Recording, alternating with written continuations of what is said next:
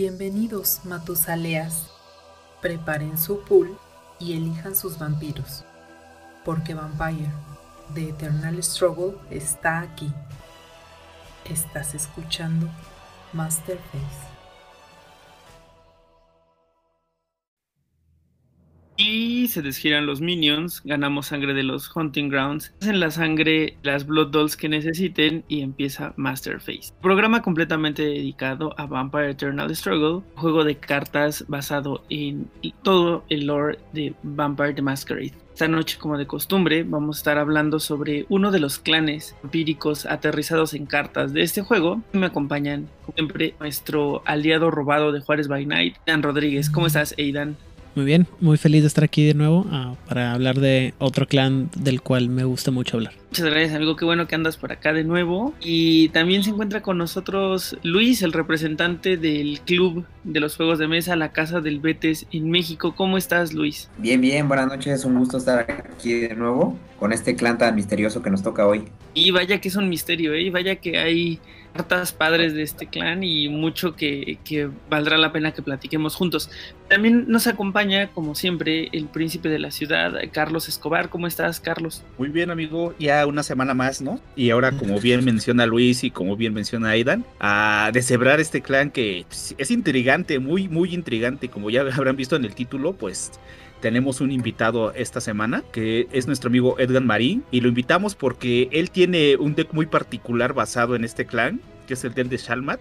Pero bueno, este lo presento de esta manera porque es un jugador que a pesar de llevar poco tiempo pues, dentro del mundo del Betis a comparación de los que ya llevamos creo que prácticamente más de 15, 20 años algunos, él tiene mm. relativamente 8 años y ha llegado a finales justamente con este deck, entonces quise invitarlo. 8 años tampoco es tan poco tiempo, pero qué bueno que nos acompañes Edgar, ¿cómo estás? Hola, ¿qué tal? Buenas noches a todos. Eh, bien, bien, muchas gracias. Pues sí, hablemos de este clan magnífico, ¿no? Realmente es mi clan favorito de todo el juego, pero pues bueno, uh, pues empecemos, ¿no? Adelante. Pues para los que no me conocen, yo soy Oliver de la Parra y estaré acompañándolos también en esta noche de Trubrullas. Así que antes de ya meternos de lleno a este misterioso clan, ¿por qué no platicamos brevemente las noticias que tenemos esta semana respecto a Betes y el mundo de los vampiros? Pues si quieres mencionamos rápidamente pues el estatus de el torneo pues internacional, ¿no? Que se lleva a cabo de el Lucky, que el día de ayer concluyó con la zona horaria México, creo que es la única que faltaba. Entonces creo que ya subieron los resultados en varios grupos. Nosotros los iremos posteando aquí también para que vean el estatus, porque son bastante, creo que fueron 105 jugadores los que pues, participaron, ¿no? De manera, pues unos casual y otros habitual, pero fueron 105, que parece un número excelente, ¿no? Y de todos lados, no solamente de América, creo que también, creo que no nos faltó Asia, que también hay grupo de Asia, creo que no vi ningún asiático ahí, pero de ahí en fuera, de todos lados participaron. Entonces fue una magnífica experiencia y creo que esto da un parteaguas a que se sigan haciendo estos torneos, independientemente de que acabe todo esto de la pandemia que ya todo el mundo añoramos, creo que seguirán habiendo eventos de estos que también enriquecen mucho el juego, en general, ¿no? Para todos. Sí, la verdad es que a la otra sin falla me voy a apuntar porque se ve que la pasaron increíble y que eh, sí fue un evento como muy relevante para la comunidad de Betes, ¿no? Claro, claro, y aquí, bueno, aquí tenemos a Edgar y está Luis que participaron, obviamente yo, pero bueno, sí fue algo muy bueno y muy enriquecedor en todos los aspectos. Clarísimo. También respecto a Betes, ¿hay ahí algún update, ¿no? Respecto a información y respecto a quinta edición.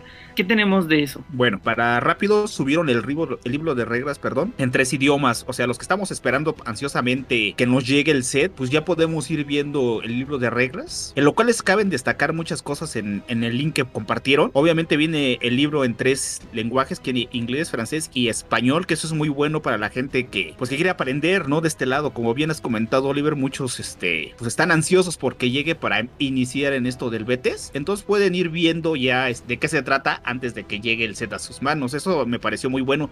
Y también nos hicieron una aclaración muy importante, que de hecho ya le habíamos platicado aquí, que qué iba a pasar con los clanes que cambiaban de nombre o cambiaban este tipo de cosas, ¿no? Por ejemplo, los asamitas que se llaman ahora Banu Hakim, o los del seguidores del set que son el ministerio, etc, etc. Entonces el impacto que tiene dentro de Betes es que se van a seguir usando las mismas cartas, sin importar cuál sea el nombre. Eso es muy bueno porque eso quiere decir que, por ejemplo, los asamitas se van a seguir beneficiando de las cartas nuevas que les vayan a dar. Y eso me tiene muy satisfecho en términos generales. La verdad es que, eh, o sea, sonaba un poco a que así iban a hacer las cosas, pero qué bueno que ya se tomaron la molestia de aclararlo y pues ya todo el mundo se quitó la duda, ¿no? Sí, claro. To- Todavía nos cae la duda de qué va a pasar con las disciplinas, pero ya veremos eso cuando lleguen los mazos de independientes. Exactamente. Ese será un tema que yo creo que va a estar bueno que discutamos en vivo en algún momento, a lo mejor ahora en estos programas especiales que estamos ahí planeados, spoiler alert, pero creo que valdría la pena que platiquemos cuáles son nuestras teorías y ver qué, quién le atina. Sí, no sería mal hacer una quiniela, ¿no? Sí, interesante,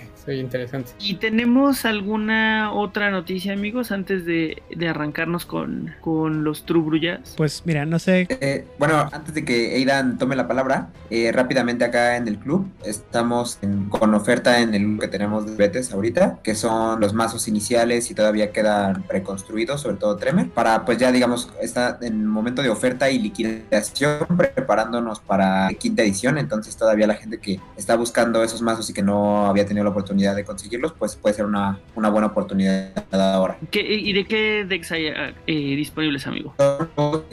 de inicio de los cinco de y reconstruido de la antitribu que es el pacto con Nefandos. Ok, entonces los, los cinco clanes de la camarilla y pacto con Nefandos. Sí, porque creo que todavía lo está sufriendo los, la- las intenciones de Lamar and Aidan, entonces todavía lo perdemos tantito, pero sí tiene los cinco clanes las que salieron de Fist Blood y eh, Pacto con Nefandos que están buenísimos. Ahora que viene quinta edición puede ser un buen, una buena inversión para completar esos mazos. Sí. O sea, te pueden apoyar bastante en, el, en la construcción. Llegar, llegar a un mazo muy sólido apoyándote en estos mazos. Y Hasta valdría mucho la pena hacer el experimento de ver qué pasa cuando mezclas un First Blood con uno de quinta edición, ¿eh? porque se me hace que va a quedar algo ahí bien padre. Sí, sí, sí. Y bueno, la, en otros temas relacionados, eh, les comentaba que ya nos mandaron hoy, o si no es que ayer en la, en la noche, mandaron correo a todos los aquellos que hemos apoyado la campaña de Vampire the Masquerade Vendetta y ya lo están mandando. Eh, como comentabas tú antes de empezar, Oliver, pues estaba prometido para finales de este año, así que ya dentro de pronto vamos a empezar a, a recibir también eh, el producto y ver en, en todos lados, supongo, eh, los unboxings de, de este también, de este juego que también está bastante interesante. La verdad es que eso me tiene muy emocionado. Es un juego que está bien, bien padre. Tuve oportunidad de jugar la versión de prueba y estoy emocionado del juego. ¿eh? La verdad suena muy, muy padre. Pues si llega a, eh, si llega esta entrega de Kickstarter para fin de año, muy probablemente lo estemos viendo para principio de año en retail. Entonces eso va también a estar bueno. Así es. sí. Y pues creo que esas serían las noticias que tenemos para esta semana. La verdad es que creo que ya todos nos urgen, en especial seguro al invitado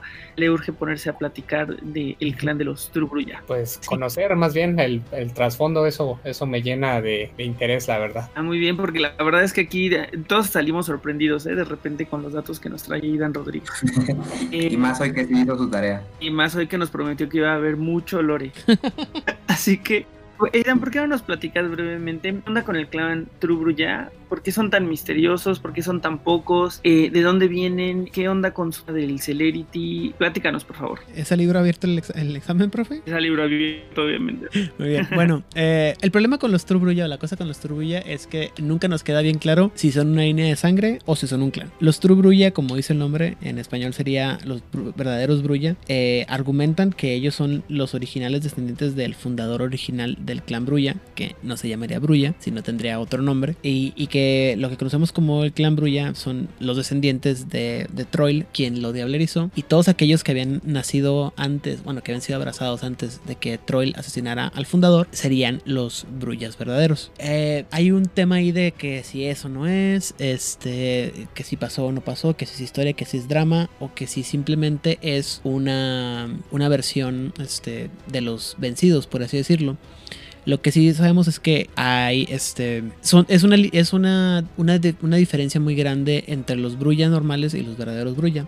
Mientras que los Bruya normales tendemos a ser apasionados y mecha corta y eh, ser muy pasionales y viscerales, por así decirlo, los True son reconocidos por ser bastante eh, racionales, eh, incluso al punto de la, de la, ¿cómo se llama? De la frialdad, ¿no? Ser, ser tan, tan, tan racionales que no permitir ningún tipo de sentimiento, ni para bien ni para mal, ah, y poco a poco pues las emociones se van mermando. Esa es la, la, este, la diferencia básica. La otra diferencia que es la que a mucha gente le llama es el hecho de las, de las disciplinas. Mientras que, eh, que los Brulla normales tienen el Potence, el Presence y la Celerity que permiten moverte mucho más rápido de lo normal. Los True Brullas, también conocidos como los Eloys, también eh, tenemos, perdón, o tienen la potencia, la presencia y el Temporis, que a diferencia de la celeridad que te permite, como ya mencioné, moverte más rápido, te permite esta controlar el tiempo o el flujo del tiempo más que nada, pero a un costo muy muy alto. La razón por la que los True Brulla son tan desconocidos es aparte de que se asume que eh, está el asesinato del de, fundador por parte de Troy sucede más o menos en la época de la revuelta de, los miembros de la tercera generación, es que no había tantos porque Brulla, el, fundador del clan Brulla, o lo que sea el clan Brulla, es, no le eh, él fue el único que sí hizo caso a Caín de no abrazar a otros vampiros. Entonces eh, se dice que ya había abrazado a algunos vampiros y luego Caín dice, a ver, bájenle su cotorreo, dejen de estar abrazando a diestra y siniestra. Este hombre le hace caso y todos los que, los que ya habían abrazados pues los dejó tener, estar ahí. Entre ellos abraza a Troil. Troil es una muchacha bastante apasionada, como ya hemos mencionado en Juárez by Y entonces, eh, dependiendo de cómo cuentas la historia, se, sabe o se dice que Troil se revela porque quiere el poder o porque es demasiado apasionada y no puede estar sometida a un hombre y va y lo matan. Entonces quedan muy poquitos eh, Trubrullas. Hay una, el clan de, parte de Troil sigue creciendo y los descendientes de los primeros miembros del clan Brulla pues se van haciendo minoría, se van escondiendo y empiezan a desarrollar pues un odio contra los Brullas nuevos, estos eh, agresivos eh, que no son tan intelectuales como ellos mismos y poco a poco se van alejando de la, de la sociedad vampírica normal hasta que se topan con un grupito medio raro allá en, eh, en Medio Oriente, conocido como la Talmajera, y pues se hacen amigos de los miembros de la Talmajera, que los van a estar ayudando eh, y con los que van a estar protegiéndose, y, pero sobre todo también con los que van a, desarrollar estas ideas filosóficas a un extremo, en lo que se convertirá en dos de las filosofías que tienen los Trubruya, pero aparte con los que supone que van a ayudarlos a esta guerra que tienen en contra del resto del clan. Y por eso hay tan poquitos, porque no hay muchos. Y luego también ahí está la cosa de que el temporis, si la usas mal, eh, te hace daño a ti mismo, pero o, sea, te causa daño agravado. Pero aparte tiene la mala, la, la mala suerte o la posibilidad de moverte hacia adelante o hacia atrás en el tiempo sin que tú lo puedas controlar. Entonces, eh, en teoría puede haber muchos más eh, True de los que podemos conocer tanto en el juego de cartas como en el juego de rol, pero eh, a lo mejor en un momento de desesperación, como se asume que le pasó, le pudo haber pasado al, verdadero, al verdadero fundador del clan Brulla, usaron mal sus poderes y están perdidos en el tiempo. Está bien interesante, ¿no? O sea, que realmente no podemos saber si son, si son pocos por lo que acabas de, de contar o si son pocos porque simplemente no podemos medirlos, ¿no? No podemos contarlos por, sus, por su propia personalidad de clan. Exacto. Eh, respecto a este clan en términos de juegos de rol,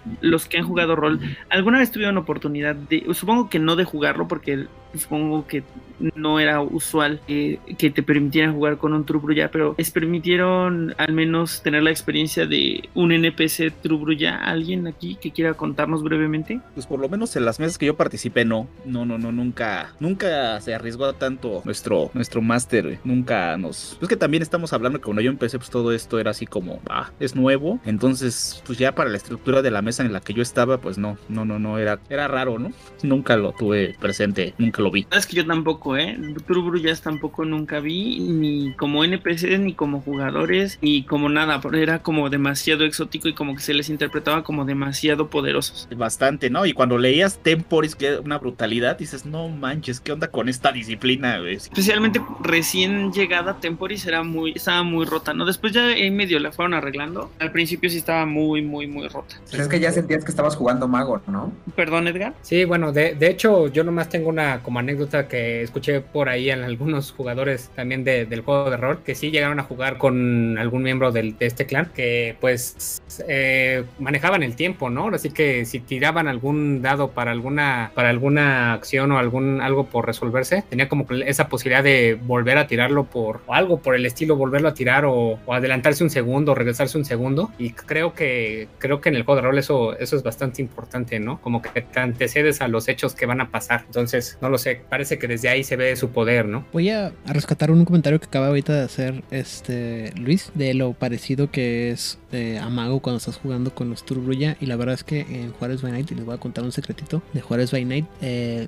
teníamos la, como éramos tres o cuatro meses que jugaban consecutivamente, a veces las historias no se, no se podían mover al, al mismo ritmo, ¿no? En paralelo. Entonces a veces pasaba que en una mesa tenía que, te tenía que ajustar los detalles de una historia con, comparativamente con la otra para poder eh, ir alineando las historias, ¿no? Y las sesiones y demás. Entonces, en algún momento algún jugador hizo la, la, la observación de que, oye, ¿qué está pasando, no?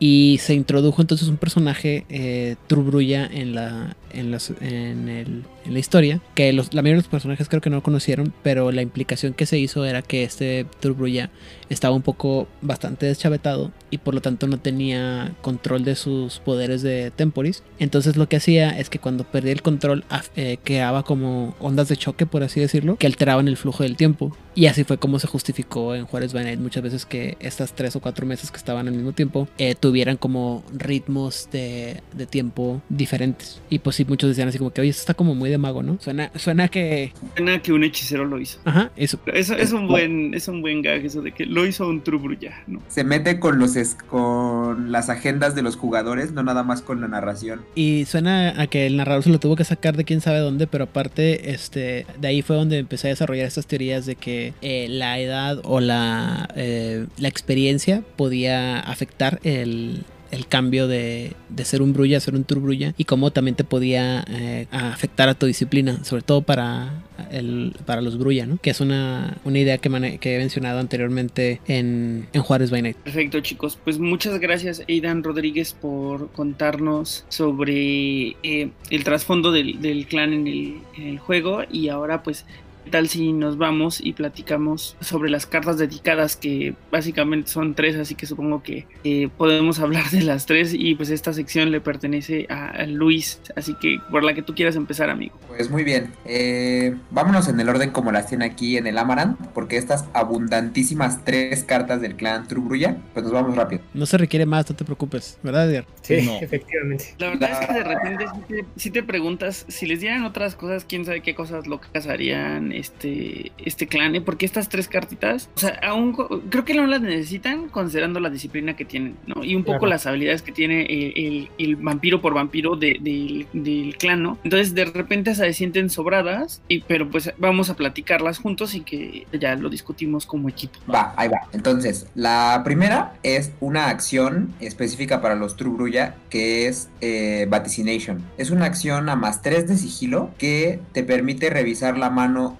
de todos los jugadores y de entre todas esas cartas que tú revisas puedes descartar una, incluyendo tu propia mano. Entonces puede ser útil para quitarte una carta a lo mejor de tu presa o de tu predador que pueda molestarte mucho en la acción que vas a hacer después o puedes si no sucede un caso así pues a lo mejor descartarte una carta tú solo para mover un poco la mano, ¿no? Porque pues es mover dos cartas por una sola acción. A ver, ahí me gustaría ser puntual. Ves de sigilo, ves las manos de todos los matusaleas y descartas una carta de cada una de las manos, ¿es correcto? No, no, no. Una carta de entre todas. De todo lo que viste. Ah, ok. Exactamente. Ah, yo también lo había entendido al revés. No, ya, ya estaría muy rota. Yo lo había entendido como dijo Oliver al principio, de que podías ver la de, la de cada, todos los jugadores y a cada uno quitarle una. Dije yo, no, no manches. Entendí así, dije, pues suena algo que sí harían y suena súper malvado. De todos modos, me parece que es poderoso por dos cosas. El 3 de sigilo casi te garantiza que va a pasar. Sí. Y, y ver la mano de todos te da una visión muy integral del big picture del juego, ¿no? O sea, ya sabes más o menos qué van a hacer todos Exacto. y qué es lo que puede pasar en el futuro. Eh, Edgar, tú juegas esta carta, llevas esta carta sí, en tus decks. Sí, efectivamente. De hecho, es este, pues digamos de cierto modo, un pilar en una de las versiones, en donde pues estás jugando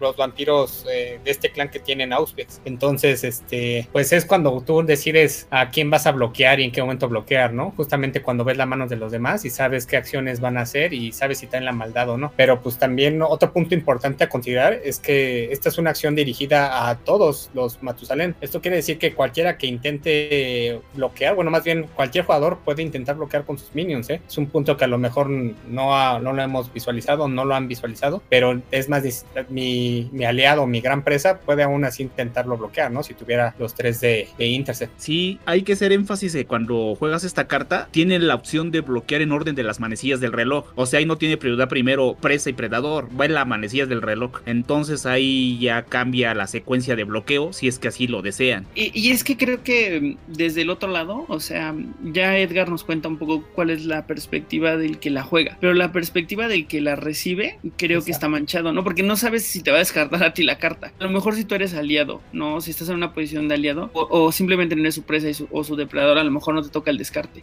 Pero si tú llevas algo que es una amenaza para toda la mesa, te puede tocar, ¿no? En su momento descartar un, un Protect Unknown o descartar a lo mejor un... eh, estas cartas que se ponen en juego y hacen que todo el mundo queme pool, a lo mejor ese tipo de cosas se vuelven complicadas en términos de decisión, ¿no? De, ¿Le quito esto Exacto. a esta persona o no? O sea, y que te la quiten, pues es doloroso. Smiling Jack, ¿no? Y esas cartas. Ajá, un Smiling Y influye en el entorno de la mesa, ¿no? Porque igual, como bien mencionas, a lo mejor mi aliado cruzado pues, tiene algo que a la larga me va a perjudicar, pues con la pena, ¿no? O sea, yo estoy viendo el entorno total de ella y sé que esa carta en algún momento no, no me conviene.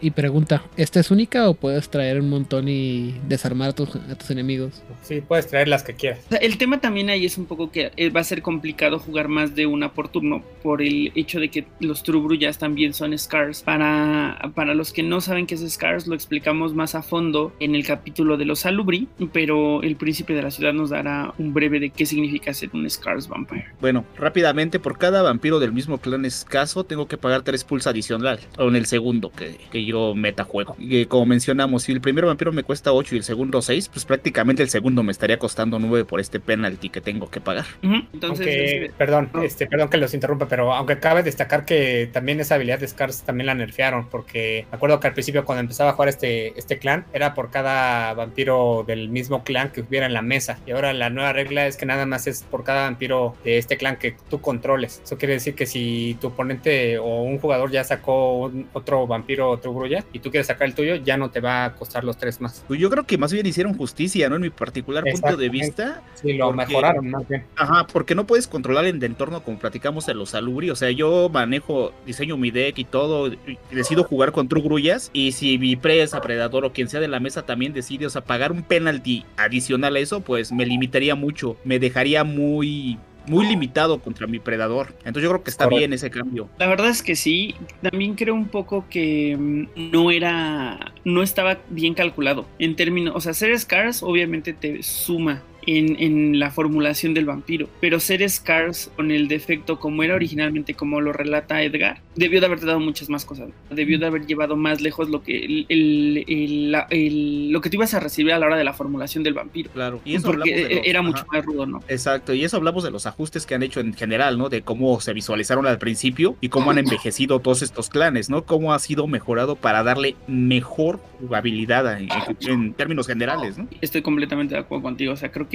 Además, este. eh, no sé ustedes qué opinarán, pero yo sí visualizo que es un clan que ha madurado bien. O sea, los primeros vampiros no se sienten inútiles. No, a lo mejor los últimos, mejor dicho, los del medio especialmente, se sienten muy poderosos, pero no. no palidecen ni los primeros ni los últimos, o sea, como que se siente bastante uniforme, salvo con ciertos detalles de los que están en, los grupos del medio, pero en general me parece un, un clan que se sigue jugando, que sigue siendo válido y que las cartas que les han dado las puede jugar tanto Cinesios como la Grand Predator y se sigue, siguen teniendo el, el mismo impacto en la mesa. Claro. Es que, mira, ahí yo, yo lo que quería decir es que eh, yo creo que vamos a tener que ponerle ahí, como en- nos ha pasado en la mayoría de las líneas de sangre, como un pin a estas ideas hasta que lleguemos a analizar la disciplina. Porque a mí, en lo personal, eh, y ahorita que veamos, yo creo que se va a ver, el clan True Brulla es un clan que, incluso hasta por lo raro que es su disciplina, que es el Temporis, están muy, muy, muy centrados en usar Temporis, ¿no? O sea, no es como en otros clanes que a lo mejor de tres disciplinas eh, juegas dos y, o sea, no, no les pasa aquí que la que dejan fuera es el Temporis, o sea, siempre es la que está dentro y de pronto estas cartas que tienen como muy de, las que les dieron específicas de clan, eh, juegan mucho también con las propias dinámicas que el Temporis marca, ¿no? Entonces cosas como el Vaticination, eh, a lo mejor si la tuviera otro clan no sería tan malvada porque a lo mejor no tendría tantas posibilidades de volver a actuar como lo tienen los Trubruya, eh, etcétera, etcétera, ¿no? Otro montón de cosas o a lo mejor eh, que acciones tan puntuales no suelen ser tan poderosas. Entonces como que juega mucho con lo que sí puedes hacer con esa disciplina. Estoy muy de acuerdo. Y saben que se nos olvidó decir que los Trubru bueno, espero que sí se nos haya olvidado y que simplemente no se me haya ido a mí. Los Trubru ya tienen Potence, Presence y Temporis, en vez de Celerity que tenía el clan normal. Y además vienen marcados en el texto de cada uno de los Trubru ya viene marcado que no pueden jugar cartas que tengan Celerity. Entonces ahí me gustaría que antes de avanzar con la siguiente carta, nada más y brevemente, le platiquen a las personas que nos escuchan qué onda con el, tema de qué pasa si un Trubru ya le pones un máster de, Celerity. Carlos, ¿nos puedes platicar sobre esto? Sobre, porque si hay una regla, ¿no? Sí, de hecho ya te la marca, ¿no? Como bien mencionas, o sea, aunque le pongas la máster, porque no te impide ponerla, él, no puede usar cartas que requieran Celerity. O sea, tú le puedes poner la disciplina, la cual no va a poder usar. Ajá. Ok, pero entonces sí le podría poner la disciplina. O sea, eso era como la aclaración que a mí me interesaba. O sea, sí puedo poner la disciplina, no podría jugar las cartas. Exactamente, que al final de cuentas, pues es lo mismo, ¿no? o sea, ¿para qué le pongo una disciplina? A lo mejor para incrementar este edad. Capacidad. Ajá. Pero no para usarlas. O sea, imposible. Pero sí se podría poner la disciplina porque no te lo Ok, perfecto. Pues muchas gracias. Y eso tiene que ver también con el lore, ¿no? Justo eso iba. ¿Nos puedes contar? Sí, claro. Para aquellos que no lo sepan, eh, en el lore de Vampiro la Mascarada es igual que con los Laibones, eh, con el Gangrel, con el Protean y el. Ah, se me fue el nombre. Eh, el Abombue. Este, si eres un Brulla o un True Brulla, puedes tener o Celerity o Temporis, pero no puedes tener las dos. En el momento en que aprendes uno, eh, los puntos que tengas de, la otra disciplina se convierten en puntos de experiencia, los cortas a la mitad y eso lo puedes usar para comprar la otra disciplina, pero no puedes tener nunca las dos bajo ninguna circunstancia. Perfecto, muchas gracias, Idan Rodríguez, que creo que ya habías mencionado los de las disciplinas LOLs. Yo tengo ahí una duda ahorita que menciona esto, Aidan. ¿Algún otro clan puede aprender esta disciplina? Porque por ahí hay un caso especial que a lo mejor después platicamos por, por nada más por mencionarlo. Sí, eh, como cualquier otra disciplina se puede aprender, eh, siempre y cuando se le quieras enseñar a algún otro vampiro, haya las condiciones necesarias. Eh, lo que lo que no se puede es, no puedes tener las dos. O sea, igual que, con Protean y Bombue, ya. no puedes tener de Celerity y Temporis bajo ninguna circunstancia. Es que se supone que me, la, el Lord dice que son conceptos o diametralmente opuestos de manejar la, la ¿cómo se llama? La física, pues, o el, o el tiempo. Entonces, eh, es un poco difícil explicarlo. Eh, Celerity lo que hace es que te alarga el tiempo o te alarga un segundo, por así decirlo. Mientras que Temporis lo que hace es extiendes mueves el tiempo en general. No sé, es batalla un chorro para explicarlo siempre, eh, pero es bastante complicado, pero no, en teoría no se puede. Simplemente es el conocimiento, el entendimiento de cómo funciona uno es muy diferente al conocimiento que necesitas para cómo funciona el otro y tu cerebro no lo puede procesar. Es de una manera u otra, es muy, es como por ejemplo esta idea de que si estás muy cuadrado no tienes mucha flexibilidad y si estás muy, si eres muy flexible no puedes tener, no puedes estar muy cuadrado. ¿Me explico? Claro. O sea, son conceptos contrapuestos. Puede ser Sid y Jedi al mismo tiempo, ¿no? Justo, justo. Creo que ese es una muy buen, muy, muy buen ejemplo. Pero, pero que además en el Betis es una cosa medio rara, ¿no? O sea, porque, o sea, está muy bien el hecho de lore y todo, pero es con la única disciplina que pasa. Es decir, hay vampiros que pueden tener Protean y que tienen a. Es más, incluso para poner la disciplina de Abombue, te pide que o tu vampiro sea Laibor o tenga Protean, ¿no? Y en el caso de aquí, o sea, es la única que sí te restringe que no puedes usar cartas que necesiten Celerity. Y además parece más como una cuestión dada al clan que dada a la disciplina. O sea, porque no hay una regla que te diga que si tienes Temporis no puedes usar Celerity o viceversa, ¿no? O sea, incluso los Brulla normales no tienen algo que les restrinja usar Temporis. Sin embargo, aquí sí lo tienen y no pueden usar Celerity. Claro, claro, claro, ya, ya, ya entiendo tu punto. O sea, si yo tengo un Celerity con Spontaneous Power, le pongo Temporis, lo podría usar sin problema. Exacto. efectivamente. Y, que al menos a mí, no sé, salvo eh, después ya bien entrados en la cripta, y salvo que Edgar, que conoce mejor el clan, tenga alguna otra opinión, pero a mí en lo personal no me viene a la mente ningún combo particular que rompa así el juego que se use con Celerity y Temporis. No, no, efectivamente. De hecho, las mismas cartas de Temporis creo que son suficientes para, para este, tener el, combate asegurado. Bueno, más adelante cuando se hable de la disciplina lo verán, pero sí, este, no necesitan el Celerity realmente. Si es a lo que te referías, no hay ningún como ninguna combinación de cartas que pueda beneficiarse de tener Temporis y Celerity al mismo tiempo. No, no, no existe. Es bien cierto, eso es bien, bien cierto. Eh, no hay cartas que hagan así un combo infinito y que rompan el juego entre Temporis y Celerity, ¿no? Creo que es más un tema del, de cómo se aterrizó el concepto del juego de, de rol al juego de cartas. Correcto. Pues vámonos a la siguiente carta, Luis. ¿Qué, qué otra carta tiene este clan dedicado? La que sigue es una master que a mí me gusta muchísimo, me parece eh, una excelente carta.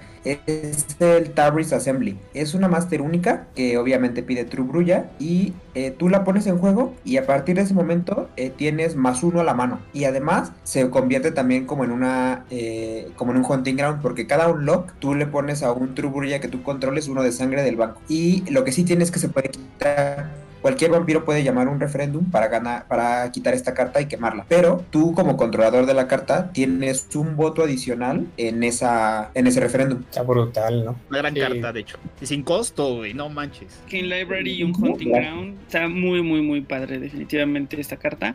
No hay razón por la cual no ponerla así lleves un solo Brullano. Exacto. Sí, es correcto. Eh, pues creo que es tan poderosa que no hay mucho que decir respecto a- al impacto que tiene en una mesa de BTs.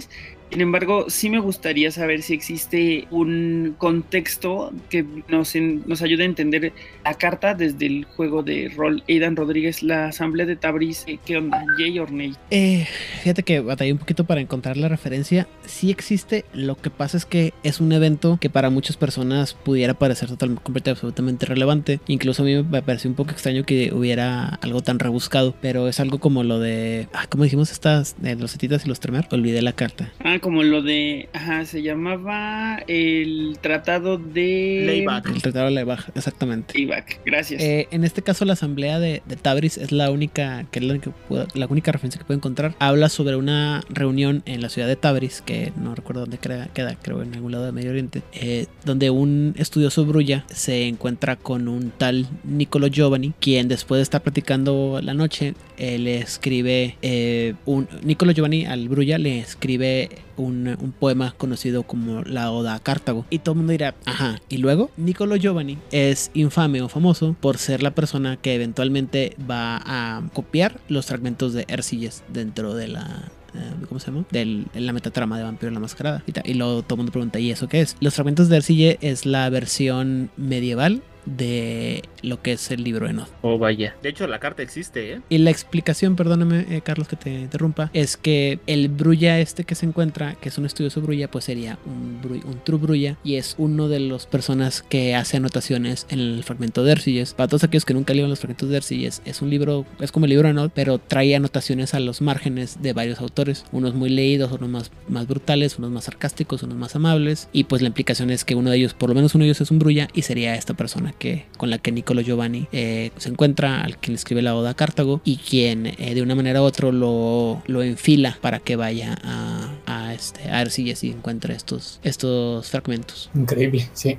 Está bien padre, está bien padre. Sí, creo que es un detalle de repente como muy oscuro ahí en la historia, pero me gusta que lo hayan aterrizado a un a, a una carta, ¿no? O sea, y está bien, ¿no? O sea, porque, por ejemplo, este sí me, me hace como. O sea, sí me da un feeling similar a más o menos el beneficio que gano y el lore que guarda si yo juego alguna de las cartas de Cartago con los Brulla principales, ¿no? O sea, como jugar un Tabris Assembly sí me. O sea, como que sí le da ese, eh, ese plus específico y especial que necesitan los True Brulla y que rompe ahí un poco la dinámica de la mesa. Claro, claro, claro. Y ahorita que estaba gracias, gracias a Google, está en Irán, la ciudad. Gracias. la ciudad de Tabriz, órale. Ajá, está en Irán. Y mencionaba que los fragmentos también existen dentro del juego de cartas. Es una promo, de hecho. Se las menciono rápido ya que hicimos referencia a ella. La pones en juego, la puedes tapear para mover una carta de tu presa a esta carta boca abajo. Y tú puedes usar esa carta en cualquier momento. O sea, las cartas de las cenizas de tu presa para jugarlas tú. Obviamente tienes que tener las disciplinas o cumplir los requerimientos para poder usar, como ya sabemos, ¿no? Mm. Y cualquier vampiro con capacidad arriba de 4 puede robar esta carta para su controlador. Ajá. Y solo bien puede haber una carta a la vez. O sea, no puedes decir, ah, voy a meterle todas las cartas que quiera. No, es una a la vez. Una vez quemándola, pues ya puedes hacer lo mismo y así. Está bien padre. Está, Está bien durísima, padre. está durísima por el eh, intercept o por el steel que no tienes y tu presa lo tiene, pues adelante. ¿no? Sí, yo la juego en mi deck de Lumitia. Llevo una de esas. Está bien padre, es una gran carta, la verdad. Y también el Tabriz Assembly, o sea, en general me parece que es. porque además, en términos de uso, una carta extra con los True ya está muy padre, ¿no? O sea, creo que lo hemos mencionado, que tener una carta extra siempre, jala. Claro, y aparte que sirva como hunting ground. Exacto, porque es aún. una, exactamente, porque es una disciplina muy intensa en términos de uso de sangre. Aquí Edgar, que lo juega y que tiene seguro mucho conocimiento respecto a qué tanto necesitas administrar tu sangre para utilizar temporis, seguro nos puede decir tan útiles, ¿no? Sí, claro, efectivamente, este, casi las cartas emblemáticas de, de este clan necesitan sangre. Ahora sí que no puedes no, no pagar sangre. Todo el tiempo la andas moviendo para de un lado a otro y pues cualquier, cualquier cosa extra que te dé sangre, pues bienvenida, ¿no? Mm, Estoy completamente de acuerdo contigo y creo que en general muchos clanes se sentirían muy contentos de tener una carta como esta, especialmente gratis. Como los asamitas, dices tú. Sí. Y es que además, creo que el único detalle que no habíamos visto era que no es Hunting Ground. O sea, todos los Hunting Ground hasta ahora que hemos visto, no sé si ya lo habíamos mencionado alguna vez, pero tienen ahí la leyenda de que un vampiro solo puede ganar sangre de un Hunting Ground por turno. O sea, no importa que yo tenga cuatro en la mesa, no puedo darle cuatro a un solo vampiro. Pero como esta carta no es Hunting Ground, si yo tuviera otro porque acompaño mi mazo True Brulla con alguien de cualquier otro clan, entonces ese True Brulla sí puede ganar dos de sangre porque uno lo gana de aquí y otro lo gana de X Hunting Ground. Sí. Es correcto, es muy correcto. Y solamente para cerrar con esta tarjeta, la forma en la que la quitas no es fácil tampoco. Tienen que pasar muchas cosas para llegar a la resolución en la que remueves la tarjeta de juego, ¿no? Tienes que llamarla a la acción de voto exitosamente, o sea, que no te bloqueen. Tienes que pasar la votación y me parece que ya con esos dos pasos de repente ya suena como a un muy largo el proceso. Van a decir la quito, ¿no? Contra lo que podría ser una simple acción. Sí, Sí. y como muchas cartas que luego las tienen en mesa y pues, tienes este, acciones más importantes, como ya hemos mencionado, que lo dejas en segundo, en segundo término, y cuando ves esa carta fue la diferencia en la, en la victoria o la derrota. Sí, Ujú. es- El, el único tema que le veo es que de repente puedes darle una acción política a un clan que necesita una acción política para mover su mano. ¿eh? Ese es el único tema que le veo, pero es medio corner case. claro. Vámonos a la siguiente carta, Luis. Bien, eh, la última carta es el pad del Scorch Heart. No sé cómo se traduciría del corazón ardiente o una cosa Como así. achicharrado, ¿no, Aidan Rodríguez? Ah, Scorch quiere hablar, es decir, como devastado o, um, ¿cómo se dice? Ah, es que es un algo así como a- ahuecado, pero en el sentido de que explotaste o lo, o lo vaciaste. El, el corazón vacío, vamos a decirlo como el- el- la, la senda del, del corazón vacío. Ok, entonces la senda del corazón vacío es una acción que pide True Brulla, es a más uno de sigilo y es un pad. Es, es importante nada más por si en algún momento a otro a ese mismo True le cabe otro pad, que, sepas que nada más puede llevar una, o esta carta o lo otro. Eh, pones esta carta en el True que está actuando y lo destapas, en lo que te da otra acción, ¿no? De entrada. Eh, lo primero que hace es que no se le pueden jugar cartas de Frenzy a ese True entonces el animalismo se queda sin herramientas útiles, no le puedes jugar Rostrek y eh, otras ahí que pueden ser bastante útiles, ¿no? Mientras este True Brulla está actuando, no se pueden jugar cartas de reacción que requieran presence y además los minions eh, oponentes a este True Brulla en combate no pueden jugar cartas que requieran. Sí, o ¿Qué sea, de este pad? O sea, me gustaría, perdón, Edgar, justo te iba a dar la palabra a ti porque pues como heavy user me gustaría saber si la llevas en realidad en tus decks. Sí, claro, efectivamente. Sobre todo, como dice Luis, ¿no? La parte más importante son que no sea subjetivo de Francis, ¿no? Aunque creo que le hicieron también un, un- un rewarding a este, que te- sí puede jugar el, el vampiro, este, ¿cómo se llama? Mm, enemigo o el vampiro opuesto, puede jugar la carta Frenzy, más no, no, más no va a tener ningún efecto. Porque así como se explica en esta carta, significaría que no puede jugarlo, ¿no? Ni siquiera puede alcanzar a jugar la carta. Sin embargo, ya ahorita hicieron la conversión de que la puede jugar, pero no va a tener ningún efecto en, el- en este vampiro. Pero sí, Claro. o sea, es, una bomba, ¿no? O sea, que no le pueda caer este Terror Frenzy, que no le pueda caer Roster, creo que es de las mejores, mejores cosas que uno se puede proteger, ¿no? Y sobre Sí. todo, pues también el, el que no puedas jugar Presence, ¿no? O sea, que ya no hay, ya no hay Majesty. Entonces sí puedes llegar a la resolución de un, de un strike importante para quitarte un vampiro de la mesa que te está paredeando siempre. Entonces eso, eso es muy bueno, la verdad. Sí, y justamente iba a hacer este una acotación a lo que dijo Edgar. O sea, jugadas en este vampiro, o sea, no le puedo hacer Deep Sum. Pero, o sea, si yo puedo jugar los Frenzy, porque supuestamente los Frenzy los juego en combate y es como dentro del entorno, así lo quiero entender yo, ¿no? O sea, si mando a llamar un Dragon of the Beast, obviamente está dirigido al vampiro, pero como que lo invoco yo, ¿no? Entonces yo creo que por eso hicieron esa aclaración. Aunque no le va a hacer efecto, puedo tirar mi mano, por así decirlo. Sí. Pero eso que sea Deep Sum es una carta que está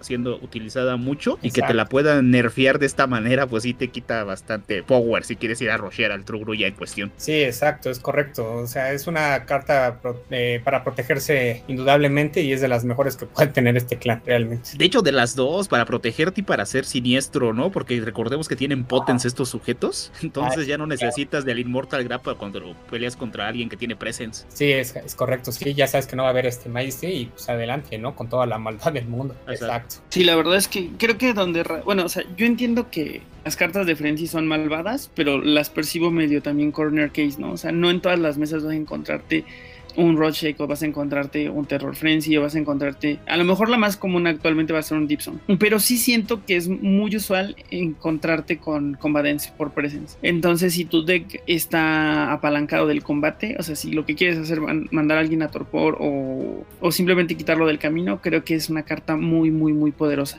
La reacción Presence se me hace que está súper me. O sea, no creo que, que, realmente tenga utilidad. Pero digo, a lo mejor ahí en un remotísimo caso que tú llames una votación y que no te puedan jugar un Red Gaze, puede ser, ¿no? Pero las otras dos cosas me parece que están bien. Sí, yo sobre todo veo muy útil la parte de los Frenzy, ¿no? O sea, por ejemplo, el, el y el Deep Song son las dos cosas más, más duras que te pueden tocar, yo creo. Pero yo igual quiero, eh, ya espero, esperaría que revisemos la cripta para ver, digamos, como qué ideas y qué arquetipos de deck podemos ver. Pero incluso la parte de que no te puedan jugar cartas que requieran presence en combate, hasta cierto punto eh, no se pueden no llegarse a sentir tan fuerte porque por el hecho de que el combo que tienen estos este clan con el Temporis, ¿no? Que finalmente ni siquiera le interesa llegar a la parte de resolución de strike y que yo creo que Edgar no me dejará mentir, las veces que llegas a la resolución de strike temes un poco por tu vida, ¿no? Sí, efectivamente, no sabes qué cosas extrañas o malvadas vayan a pasar, exacto. Que justo creo que es un deck que además hace, hace las cosas bien, o sea, si se especializa en pelear lo hace muy bien, si se especializa en multiactuar lo hace muy bien, si se especializa en blidear también lo puede hacer bien, entonces creo que es un, es un clan que a través de su disciplina puede darte sorpresas, ¿no? Porque si tú ves que se para un Trubru ya realmente no sabes qué es lo que te puede hacer, ¿no? O que te vaya a hacer de todo, ¿no? Entonces, eh, este tipo de cartas de repente pues lo ayudan a ser eficaz, cualquiera que sea el objetivo del, del deck. Sí, sí, yo estoy de acuerdo. O sea, de todos modos quiero ver que lleguemos a la cripta porque aunque las disciplinas te dan para justamente esa variedad, o sea, ya sea por ejemplo los blitz, las políticas con el presence, el combate con el potence, etcétera, y la flexibilidad que tiene el temporis, pues yo creo que vale la pena que nos metamos de lleno a la cripta para ver qué opciones hay entre los vampiros y cuáles son las fortalezas que tienen. Exacto. Y aparte hay que hacer énfasis que estos de los clanes que puedes actuar sin necesidad del fortitude, ¿eh? Es real, es real. Nos faltan cartas, ¿no? ¿Verdad? Ya son las tres. Son las tres. Sí. Son las tres de las que hablamos ya. Vaticination, el Pad y Tabris Assembly. Correcto. Vámonos a lo mero bueno que es la cripta, chicos, porque creo que en la cripta vamos a encontrar muchas cosas muy sorprendentes. Y ¿les parece si la analizamos como lo hemos estado haciendo últimamente? Que vamos del grupo más viejo al grupo más nuevo. Sí, sí, sí. Vale, perfecto. Entonces voy a tomar la... la voy a hacer un abusivo como en los últimos capítulos y voy a hablar respecto a la primera cripta, que es con la que me siento más familiarizado, porque esa fue la que me tocó jugar y la que me tocó buscar, porque de repente eh, vampiros de, este clan en específico no eran tan fáciles de conseguir. Aquí está Carlos que no me va a dejar mentir, y conseguir un Siniesos, una Crash y un Nu no era para nada sencillo, ¿no? No, yo tengo uno de cada uno nada más. Justamente, yo tengo uno de cada uno, creo que del único del que tengo dos es de Siniesos, pero Nu de, de Pilar fue súper complicado. Entonces vámonos con la más chica, que de repente es la que se siente también como medio me, pero pues el tema con ella está en, el, en las disciplinas. Y me gustaría recordar aquí un poco el tema con las Bloodlines cuando salieron, ya que eran eh, compañeros, ¿no? Que se, que se les visualizaba como supporters para otros clanes en específico. Entonces los True Brulla de repente se sentían muy compañeros de los Brulla. Entonces Casimir, Krasimir, perdón, con KR, tiene Dominate básico, Nigromancia básica, es básico, Ten superior y Temporal y superior. Esta 7 es Scars, tiene, la tiene el tema de Celerity y dice que una vez por turno, después de que Krasimir es bloqueada, puede desgirarse y cancelar la acción actual sin que el combate ocurra y también sin que el blocking minion se, se gire, ¿no? Entonces, este vampiro tiene una especie de change of target integrado. Correcto. Ahí, ahí quiero hacer una, una quiero resolver una duda y es que eso puede aumentar, o sea, tu percepción de poder de este vampiro. Porque por cómo está el wording, que dice que cancela la acción actual, según yo, no tiene un Change of Target integrado, sino tiene un Atropos Hand integrado. Lo cual hace que la cosa cambie radicalmente, porque lo que pasa es que el Change of Target, la acción, digamos, sí se resuelve, pero el bloqueo no se resuelve. Y cuando cancelas la acción, lo que pasa es que te deja volver a hacer la misma acción de nuevo. Eso quiere decir que ella, con su Dominate, puede ir, blidear, y a lo mejor si tu presa siente la amenaza, tira un wake, tira un lo que sea, se levanta, te intenta bloquear. Tú cancelas la acción y como la cancelaste es como si no hubiera pasado y entonces la vuelves a hacer y vuelves a blidear y entonces ya que no se pueda parar, le tiras el modificador. Aquí la verdad es que me gustaría que Carlos nos resuelva esta duda. O sea, a mí me suena que lo que dices tienes toda la razón y que esto es un Atropos Incluso por cómo está redactado, ¿no? Pero ¿podría volver a jugar la, la acción, Carlos? Así jugué un Govern, Este- ¿puedo volver a blidear? Mira, estoy leyendo lo, lo que es de ¿ah? pero estoy leyendo lo que está Cheno Target y tiene razón Luis. La, eh, debemos recordar que Cheno Target dice solo usarlo cuando un minion es bloqueado antes de la del raso- resolución del bloqueo. Destapa este minion y la acción termina no exitosamente. O sea, ahí quiere decir que la acción sí fue efectuada, pero pues obviamente con el bloqueo y todo eso, pues ya no puedes repetir la misma acción. De hecho, la, la misma carta te lo prohíbe. Ahora, déjame checar rápidamente este, la carta de Temporis que dice, porque si dice exactamente el mismo wording, estamos hablando de algo que a lo mejor no nos habíamos percatado, ¿no? A lo mejor algo que habíamos pasado por alto, porque hasta ahorita que lo mencionó Luis, no me había pasado por la mente. Ese, fíjate que ya, ese ya lo tengo checado. Yo lo chequé porque me llamó mucho la atención esa carta y chequé el ruling. Y justo sí es así. Exactamente. Ya, ya lo estoy checando. Sí, o sea, lo que dice que sí cancelas y puedes volver a actuar porque estás cancelando la acción. Y debemos mencionar que cuando cancelas algo es como si no hubiera existido. O sea, hubo cancelación de tal acción. O sea, no fue jugada, vaya, qué ruda. Vaya, pues entonces sí es muy ruda. Es mucho más ruda de lo que parece. ¿eh? Que además cuesta 7. Entonces tiene, eh, cuesta 7, tiene 7 puntos en disciplina y tiene un Atropos Hand integrado, lo cual hace bastante. ah, está padre. Además, el hecho de que tenga Dominate, creo que también de repente le da ahí un plus malvado, ¿no? Es que se vuelve como la hermanita chiquita para los Giovanni, ¿no? Sí, efectivo. Justo. Por- O sea, es que e- ese, cuando expliqué el tema de, de que era un supporter para los Brulla, ya es como un supporter para los Brulla si quiere, o para los, los Giovanni. Claro. Incluso en una de esas, hasta para los Nagaraya, ¿eh? Incluso, ¿sabes qué? Yo lo tenía pensado hasta con los Ventru, con esta carta que es un equipo que te da niveles de Fortitude y niveles de Dominate. Hasta incluso puede llegar con los Ventru. Sello debe darte. Sello de. Exactamente. Eh, Edgar, tú, yo entiendo que tienes un deck de Shamadi que es como de tus favoritos, ¿no? Pero Claro. eh, también decías que este, de, que este clan era tu favorito. Entonces, y- Sí. me gustaría preguntarte si Krasimir ha estado en alguno de tus decks. Eh, pues fíjate que en la creación de decks no, pero sí cuando empecé a, a buscar de qué vampiro armar deck, sí vi que existían decks de, de Krasimir, pero pues vaya, siempre venían acompañados de más vampiros que tuvieran Dominate, ¿no? Para igual, como dicen, este, aprovechar la, la habilidad de blidear y pues si me agarran cancelar, ¿no? Y volver a actuar. Entonces creo que de ahí, de ahí es donde radica su poder, ¿no? La, que pueda blidear este, sin ningún problema y si pasa algo increíble, pues regresar y volver a actuar. Entonces, ahí ese, ese es el punto, ¿no? Ese es el deck como que el más la puede usar.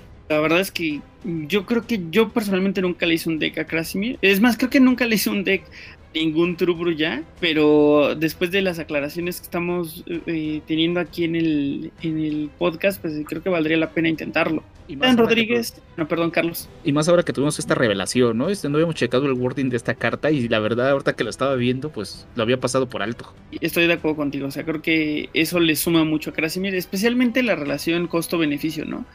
Y me gustaría preguntarle a Aidan Rodríguez si la pobrecita de Krasimir es de esos personajes que no existen. Eh, no, sí existe. Eh, lo que pasa es que Krasimir, eh, Sinesios y casi toda la mayoría de los de los True Brulla de los que vamos a, o los que aparecen en la cripta aparecen solamente mencionados en un libro que se llama Nights of Prophecy o Las Noches de la Profecía en unas cartas que le manda eh, Sinesios a Krasimir y a Nehemiah. Entonces no hay muchos datos, nomás sabemos los nombres y sabemos la, el orden, ¿no? Entonces sabemos que Sinesios es hija de Shalmat, si no me equivoco. No, de... No, perdóname. Eh, Krasim, Krasimir, es hija de Sinesios y luego Sinesios a su vez es, hija de Shal- es hijo de Shalmat. Correcto. ¿Es el o de Nehemiah? De Shalmat. Ah, eso, eso lo sabía de algún lado. No me acuerdo de dónde habíamos visto que Sinesio sí era el sire de, de Krasimir, pero no sabía la relación Sinesio-Shalman. Pues, now you know. Sí, y ahora que estamos mencionando a Ciniesos, pues porque no platicamos de una vez de él, Eh, porque también es de los vampiros de la cripta 2. Cinesios tiene las tres de clan superior, Offuscate y Serpentis en básico. Ahí también hay un guiño muy poderoso de con quién podría ir jugando, ¿no? y tiene dos votos, cual también lo hace un vampiro interesante, ¿no? O sea, de este grupo era el único que tenía votos. Y tiene una habilidad que a mí me parece que está bien padre. Dice que puedes quemar un pool cuando juegas una Master Out of Turn para tener un Master Phase extra, una acción extra durante tu Master Phase al inicio de tu siguiente Master Phase. Es decir, que sin esos podía permitirte jugar un Sudden Reversal, pagar un pool y luego tener tu acción de Master regular en tu turno. Que de repente suena un poco como, eh, no, pero la verdad es que creo que es una habilidad que está muy padre. No sé, eh, nuestro invitado, ¿qué opina? Pues sí, eh, de hecho, pues alcancé a ver un- uno, uno que otro deck que sí tenía, usaba mucho este poder de cinesios para, como tú dices, ¿no? Este, andar cancelando las masters de los demás, ¿no? Traía, yo creo que de seguro como unas 10 Suden, Suden Reversal para no dejar que ninguna master se resolviera y pues seguir yéndose adelante, ¿no? Que pues varios arquetipos de decks, como lo hemos comentado, bueno, como es, lo han comentado en otros, otras versiones del podcast, este, pues hay decks que son dedicados especialmente a tener varias Master Phase y jugar varias Masters en un turno. Entonces, irlas cancelando, pues siempre es bueno, ¿no? Y a lo mejor, pues sí, tener este algún otro vampiro acompañado con él que te dé más Master Phase, pues también es otra, otra plus que puede venir, ¿no? De, de antemano por esta habilidad de, de tener Master Out of Tune, podría decirse que trifle, ¿no? Sí, claro. ¿Qué opinas, Carlos? ¿Te, te parece una buena inversión pagar un pool a tener de nuevo una Master Phase? Sí, claro, porque como bien menciona Edgar, ¿no? Depende del arquetipo. Y sí he visto también yo muchos mazos que cancelan. O sea, que te cancelen un villano, que te cancelen un minion tap. O sea, ya enfocado en tu presa. O más aún, cuando te ponen una fama o cositas que te van a afectar.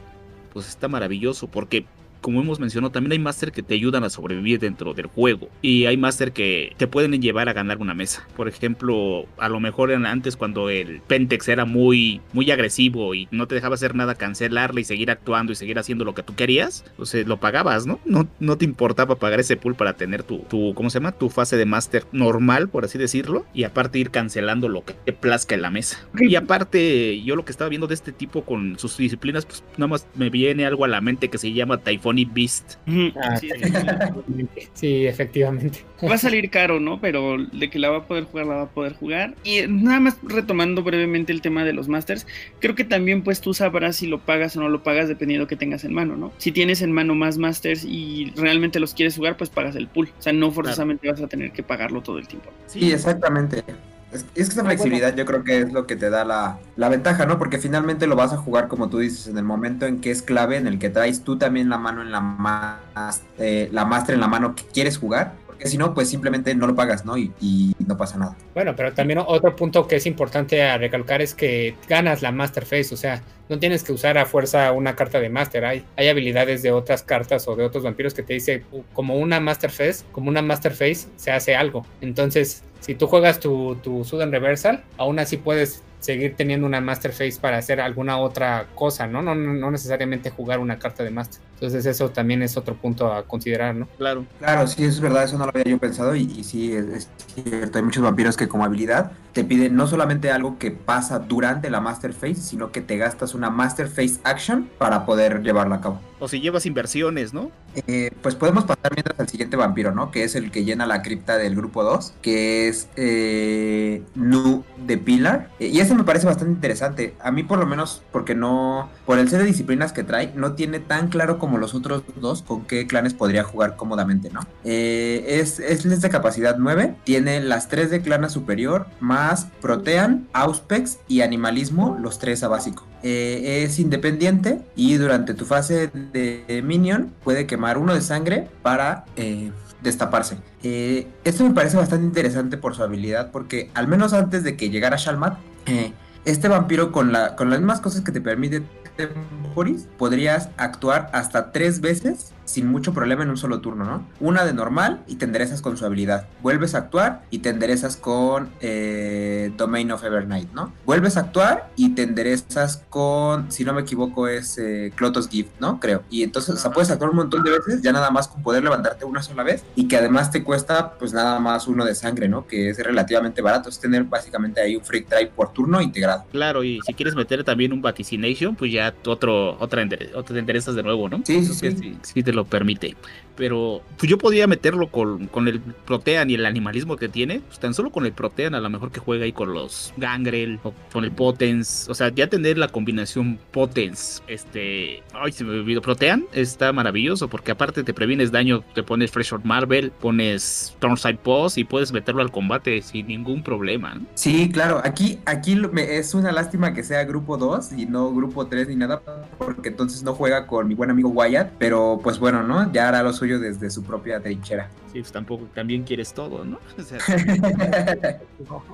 Que Nu solo pues ya parece como él, o sea, creo que fue el primer vampiro de este clan que se sentía que él solo podía soportar un deck, ¿no? Por, entre Sí. la multiactuada y las disciplinas que tiene y el mismo Temporis, o sea, ya se sentía que él solo era un, o sea, él era un one man army. Exactamente. Sí, lo puedes ap- apoyar por puros este chiquitines, ¿no? Por puros winnies. Ahí Y- dependiendo de lo que quisieras quisiera, ¿no? O sea, si querías si querías que bloqueara, si querías que hiciera daño, o sea, ahí tú ya elegías como de un amplio catálogo a tu supporter. Y aparte muchas cartas nuevas que le pueden beneficiar bastante, ¿no? O sea, toda la gama que pueden tener ahora, sí te, te hable el espectro, ¿no? De qué poder armar con Nu. Claro. Estoy muy de acuerdo. Edgar, ¿Nu de- en tu top de vampiros de este clan dirías que Nu está en el top 3 o hay otros que prefieres más? Mm, Yo sí, yo preferiría otros más, pero pues sí, es muy interesante, la verdad, este, su set de disciplinas, ¿no? Eh, sobre todo si, si hace match muy bien el de poderse enderezar con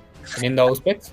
Eso es, eso es algo muy, muy, muy importante, ¿no? Puede tanto multiactuar como actuar y quedarse enderezado para hacer alguna otra cosa, ¿no? Eh, bloquear o reducir el bleed o redirigir si le pones este Auspex este, en superior. Entonces creo que creo que es muy buen vampiro como tal, ¿no? No, y aparte a- a- me acabo me acaba de a tener una revelación. Le pones una de disciplina, le pones un homóculos, entonces ya puedes hacer este Enkil Cock y puedes algo hacer algo similar a Shalmat, pero usando Protea, ¿no? No, no se puede. Es que en Kill Count te pide que sea vampiro de 10. Por eso le pones una disciplina Ah, para ah, sí, con la disciplina, sí. Sí, sí, sí, Exactamente. correcto. Le pones la disciplina, le pones Auspex por, para Mm. también poner redirigir. Y con el Exacto. Homóculus que ya tiene el Protean, pues puedes Sí. actuar en, act- en, en- ¿cómo se llama? En otras, en otros turnos. Sí, enderezarse en el turno de tu presa, ¿no? O- sí, Correcto. es bueno, sí, siempre es bueno. Ahora, para terminar con este, este grupo, me gustaría decir que creo que el único defecto que tenían es que no había sinergia entre ellos, ¿no? No. O sea, realmente no repiten disciplinas entre ellos como para decir, ah, tienen las tres, bueno, más que las tres de clan,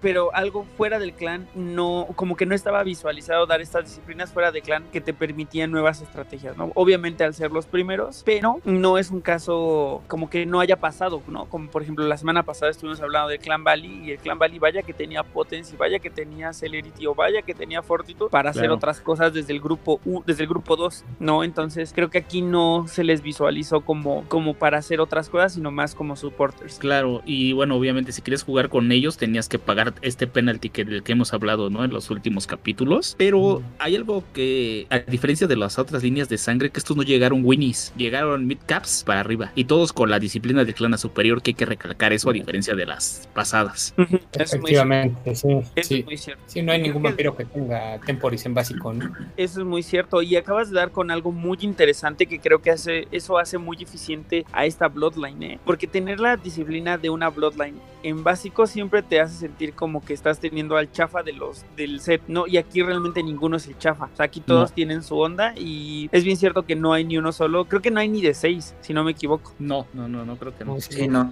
Y es que, ¿sabes qué? Yo creo que esas dos cosas, o sea, tanto que tengan la disciplina todos a superior, como el hecho de que no se les haya visualizado para jugar juntos, creo que tiene, o sea, a mí me parece muy bien por el hecho de cómo está diseñado el clan. Es decir, el hecho de que sea escaso, por una parte, de que a lo mejor no vas a querer tener muchos de este clan así jugando juntos, aunque tengan la misma disciplina por lo caro que es, y porque además además recordemos que su disciplina ya es muy cara en sangre, sino que además eh, la disciplina del Temporis, por esta misma capacidad que tiene para multiactuar y, y por la naturaleza de las acciones que tiene, sí termina, o sea, como que termina alentando mucho a que sea de one man only, ¿no? O sea, no necesitas como mucho acompañamiento, o sea, no es como el animalismo que, que dices, ah, pues sí, el, el arquetipo es el Winnie animalismo porque necesitas que haya un montón echando ahí, digamos, como la bola contra alguien, ¿no? O sea, aquí con uno solo que tengas con el Temporis superior, tiene una flexibilidad impresionante porque ya lo veremos cuando sea la disciplina, pero creo que Temporis es la disciplina que más tiene, digamos, eh, que sus acciones o que sus cartas hacen una cosa a básico y una cosa completamente diferente a superior. Sí, es real, se siente muy, muy toolbox, ¿no? Y entre y de repente hasta decide hacer la básica porque esa es diferente y es útil, ¿no? Y la, la superior te puede servir en otro escenario diferente. Claro. Sí, efectivamente, sí. Pues, ¿qué les parece si nos vamos al grupo 4? No hay vampiro grupo 3 para, para los True así que quien quiera echárselo, eh, yo estoy, yo lo sigo. ¿Quién le gustaría platicar de o, los presento yo? Este, si quieres te los presento yo, porque hay algo muy relativo en ellos, ¿no? También vamos a empezar ahora con el este que no lo recordaba yo, que es de 7 de capacidad. It Khaldun, es el escolar. Tenía años que no lo recordaba, o sea, sí sé quién es y todo, pero hasta ahorita que estábamos revisando la cripta recordé todo, todo lo que venía alrededor de él. Él tiene las tres disciplinas del clan, que ya hemos mencionado, pues Potens, Presence y Temporis a superior, y tiene Fortitude a básico, o sea, como si lo necesitara, ¿no? Igual y sí, durante tu discard phase puedes quemar uno de sangre para destapar. Y obviamente trae lo demás, ¿no? Que no puedes usar cartas de Celerity. Pero se me hace muy, muy importante el énfasis que tenga Fortitude. ¿Por qué? Porque te puede llevar a hacer un mazo de combate y prevenirte, ¿no? Que creo que lo que tiene Temporis, que si te van a rushear a ti, pues tienes muy pocas cartas de prevención, más bien son cartas defensivas, ¿no? Que me alejo y te que hago otras cosas, o apoyado en el presence, ¿no? Pero si quieres un, combate más frontal, ir al potence y agarrarte aguamazos con otro que te puede dar duro, pues creo que el Fortitude ya es un gran handicap que te puede ayudar a sobrevivir de manera, pues, relevante. No sé qué opinan ustedes. Pues yo creo que este vampiro tiene ese, ese fortitude básico. De repente es como una. Es esto que no tenían los anteriores, ¿no? Disciplinas fuera de las disciplinas del clan que homologaban unos con otros como para invitarte a decir que jueguen juntos, ¿no? Y lo vamos a ver más adelante, pero ese es como lo primero que a mí se me hace muy llamativo de este vampiro. Exacto. No sé tú, Edgar, si has tenido oportunidad de armar un deck con este en específico o si, ha- o si prefieres a su hermano mayor. Yo creo que sí, yo creo que este vampiro sí está un poco relegado, como que, como dice bien Carlos, eh, uno no lo recuerda porque no lo había uno visto en mesas, ¿no? Realmente no, creo que pagar uno más para tener otro set de disciplinas y otras habilidades creo que es mejor. Entonces, este, generalmente no, no, no, no le he visto gran uso. Que justo Sí, creo que yo es ahí- el problema. No brilla porque está en la sombra del hermano. Y, y es que, ¿sabes qué? No nada más del hermano. O sea, yo estoy ahí de acuerdo con Edgar en que si más o menos lo que quieres es ese combate entre Potence Fortitude, eh, pues la verdad agarras a los Brulla normales, ¿no? O sea, yo creo que está un poco relegado por eso. Porque al menos este, este en particular, no siento yo que justifique como muchas cosas el llevar, eh, o sea, el llevar cartas de Fortitude en tu mazo, ¿no? Es decir, viendo, por ejemplo, yo lo, yo mi, punto de referencia para todos ellos va a ser Shalmat, que es el que más se ve en mesas. Y aunque sí es muy débil, o sea, como que su principal desventaja es el rush, tiene muchas maneras de solventarlo, que lo hemos visto en mesa que no necesita el fortitude, ¿no?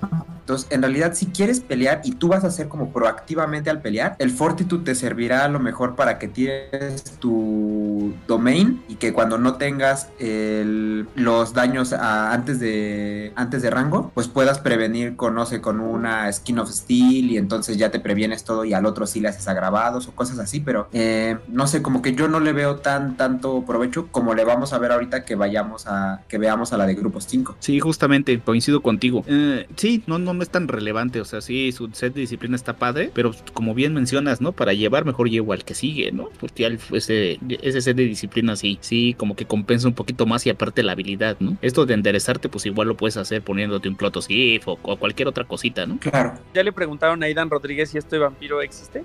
Eh, Ibn Khaldun sí existe. Eh, Ibn Khaldun junto con los otros dos Al, eh, Al Muntatir y Al Muntakir, aparecen los tres en un libro que se llama Cairo by Night, que es un libro que nunca había leído y pues no los conocía. Eh, pero Ibn Khaldun pues es, eh, como bien dice el título de la tarjeta, un estudioso, un escolar, eh, y es hijo de el segundo, es decir, de Al Muntatir. Es, la verdad es que no tuve la oportunidad de leer muy bien la, la historia de él, pero es famoso por ser una persona muy muy estudiosa y eh, haber haber, por mucho tiempo haber sido como el, el historiador de la ciudad de Cairo. Órale, qué padre. Está bien padre, porque también eh, creo que los Jazz como que en Medio Oriente tienen su onda, ¿no? Entre... Ya lo, ya lo iremos viendo. Exacto. Y sabes que las tres ilustraciones de este grupo las hizo Christopher Shai. Y las tres se me hace que están bien padres.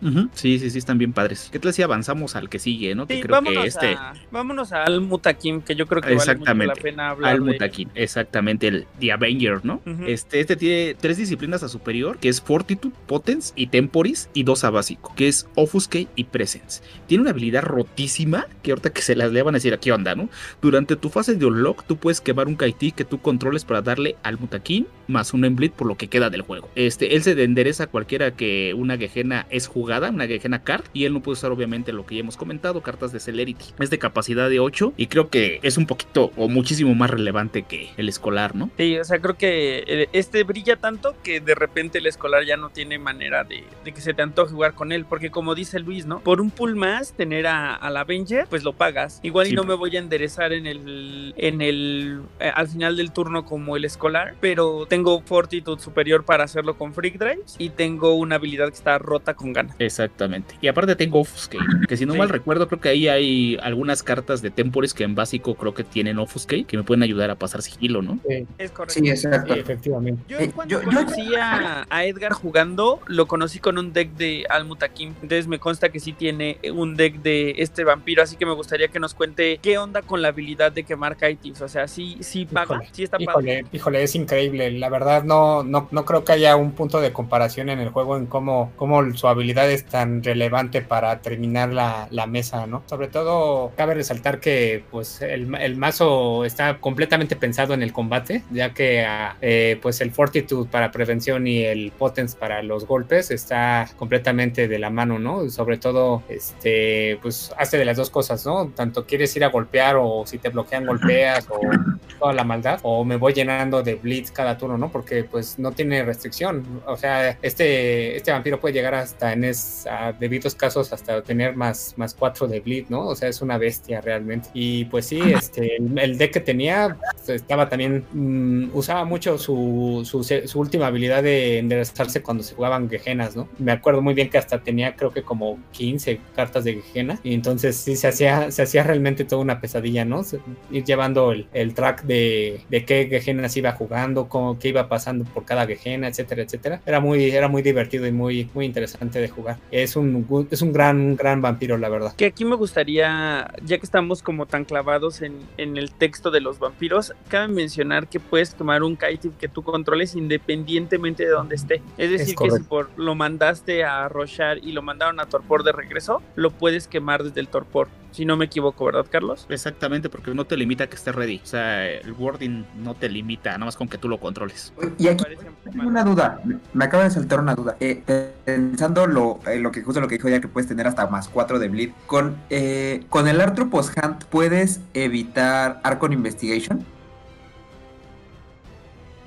Con Anthropos Hunt. Ah, Sí, cancelas sí, la acción. Sí, sí, sí, sí. sí, sí, se puede. Sí, sí, sí, cancelas la acción. O sea, ah, sí, este, Arcon. Ah, cancelo la acción. Rewind. Es que eso está rotísimo. O sea, yo justo tenía la duda porque finalmente el Arcon te dice como que cuando el bleed va a ser exitoso, tú lo tiras, ¿no? Es que creo, igual no me hagan mucho caso, digo, no, no tengo las credenciales para contradecir al príncipe de la ciudad, pero creo que el Arcon lo que dice es que es ante el intento del Blitz. Y tiene razón. Lo Si es ante el Lo busqué intento del y Blitz, sí dice el, Atropos Hand no va a funcionarte. Eh, es que ahí, ahí hay este, como que algo de ruling un poquito más profundo. Ajá, ¿Por qué? Porque ah, obviamente yo estoy intentando, pero estoy cancelando la acción con la que estoy intentando. Ajá. Entonces, realmente Ajá. nunca hubo esa acción, ¿no?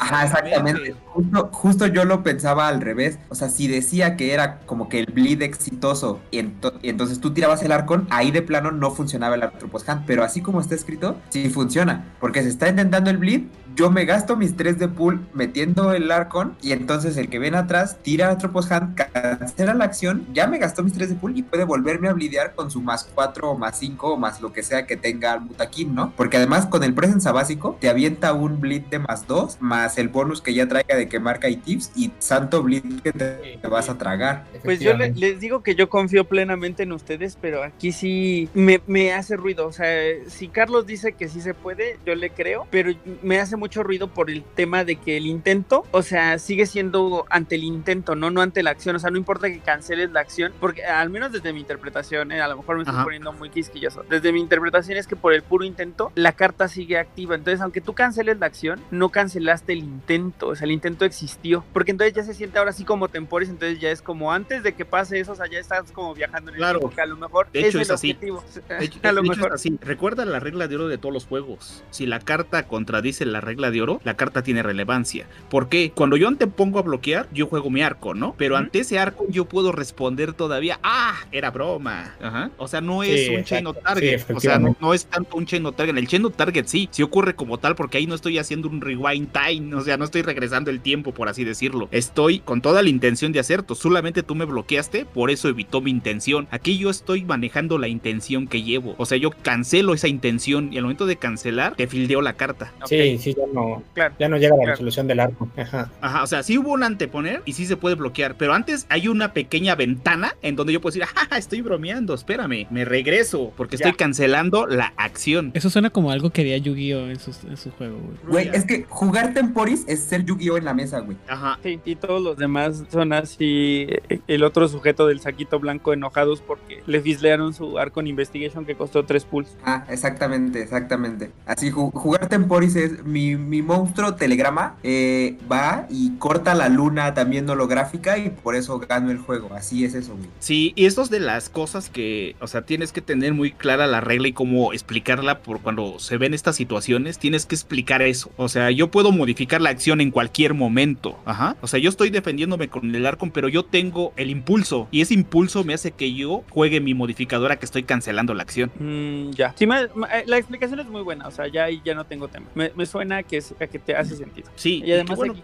es que además, además es por esto que no solamente este clan, sino cualquier cosa que tú pretendas hacer con Temporis es, o sea, es lo menos que le debes dar a principiantes, ¿no? O sea, porque Temporis es la disciplina más complicada de jugar justamente por todos estos temas de ruling y jugar yo creo que con el clan Trubruya el hecho de no solamente lo puntual que tienes que ser al momento de planear todas tus acciones de Temporis, sino, o sea, manejar bien el mazo es de, las cosas más complicadas y que tienes que tener bien, bien, bien tu ruling claro para que no, para que no te falle algo en las mesas, porque un solo detalle te puede cambiar todo. ¿Sabes con cuál otro ejemplo lo podemos clarificar un poco más? Con Direct Intervention. Cuando yo juego mi Bleed con Gober, me haces Direct Intervention, estás cancelando mi carta. La carta nunca fue jugada, entonces puedo jugar otro Govern para hacerlo. Ajá. Esto es algo similar, no es lo mismo, pero para los que no tienen claro, quieren verlo de otra perspectiva, que a lo mejor esto le puede ayudar un poquito. Muchas gracias. Eh, respecto a este vampiro, Aidan Rodríguez, ¿hay algún, ¿hay algún dato extra que quieras sumar? Porque ya medio nos explicaste que sale en Cairo by Night, pero creo que él tiene un tema con un ritual para Algejena, ¿no? Y que por eso es su relación con los Kaitus. Ah, caray. Bueno, este.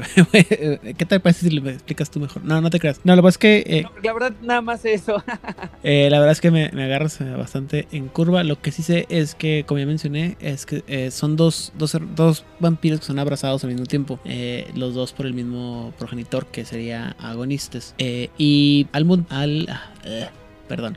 Al-Muntakim es como el guerrero. Es el, por eso es el título de El Vengador. Es el, el que va, el que anda buscando la pelea. De hecho, creo que lo más divertido de todo que recuerdo que está leyendo de él es que él se encontró con un personaje que simplemente es conocido como Onashir y que Onashir es de el, del este. Y él em- y Onashir le empieza a enseñar a, a Mutakim todo el, el abanico de posibilidades que existen dentro de filosofías, o sea, los dharmas de vampiros del este. Y él empieza a evolucionar muy parecido a otro personaje que, del que hemos hablado muchas veces, es decir, el maldito de Saulot. Y eventualmente, eh, poco a poco, empieza a, convertirse como en un diseminador de este conocimiento. Bueno, o sea, Digo que va y aprende, ¿no? Pero tarda como 500 años en regresarle de Cairo y regresa a Cairo y empieza a hablar con el príncipe para platicarle de lo que está pasando y lo, lo que el conocimiento que tiene. Y eh, el ritual de que tú mencionas probablemente se refiere a este ritual que, que está haciendo Onashir en alrededor de una cierta área de Cairo, con el cual se supone que cuando en, la Gejena, cuando los antediluvianos se regresen eh,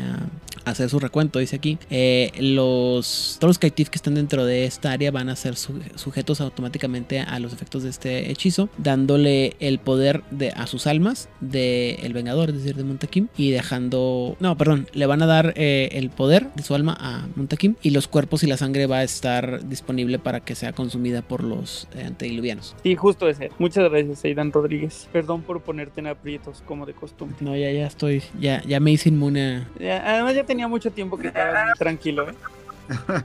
Sí, digo, la verdad es que los, otra vez, eh, de los Trubruyas, pues no hay mucha información en muchos libros, entonces es diferente, es difícil a veces. Y, y Knights of Prophecy no fue un libro, eh, a pesar que yo leí mucho, y a pesar de que tiene muchas muchas ramificaciones, porque cuando vi todo lo que tenía, ya había leído o ya sabía la- las ramificaciones de lo que pasaba en esos libros en otras partes, entonces así como que me pasó de noche. Que además es un, es un libro donde hay mucha participación de Bloodline. Sí. Pero bueno, Está muy bueno. vámonos al siguiente vampiro, por favor, Carlos. Nehemaya, perfecto. Este es un vampiro de 9 de capacidad. Tiene las disciplinas que les voy a decir a continuación en superior. Tiene Temporis, tiene Serpentis, Presence y Potence. Y a básico tiene Tenebración. Él tiene dos votos. Obviamente está titulado. Durante tu fase de Unlock, durante tu Unlock Phase, Unlock Phase, tú puedes mover hasta dos cartas de tu mano al botón de tu librería. O sea, tiene un Haron y Chetus integrado. Y después jalas cartas. Obviamente con sus respectivas diferencias, pero es una gran habilidad que puedas bajar cartas que no te se- sirvan en ese momento y las pongas en el botón porque no las estás aventando a las cenizas, las vas a usar en algún momento, ¿no?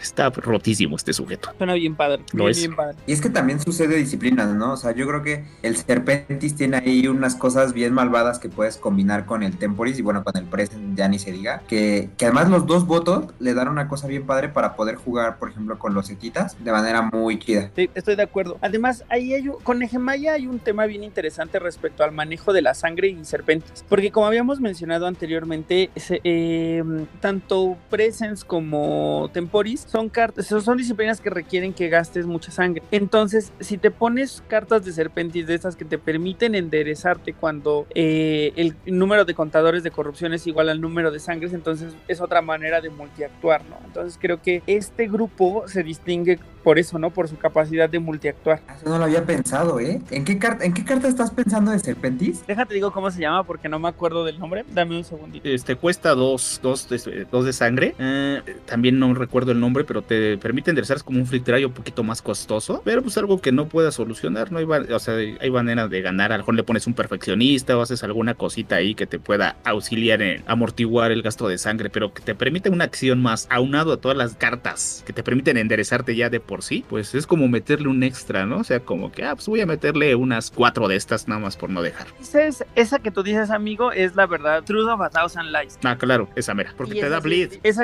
ajá, que da bleed o da freak drive, ¿no? La que Ajá. yo me refiero es una que pones en un minion y tiene otro nombre. La estoy buscando en este momento porque Es una corrupción, ¿no? Si no mal recuerdo. Sí, no, no, sí, es una de corrupción. No es form of corruption. Estoy seguro que no es form of corruption porque esa es una que pones y tomas control de uno en específico.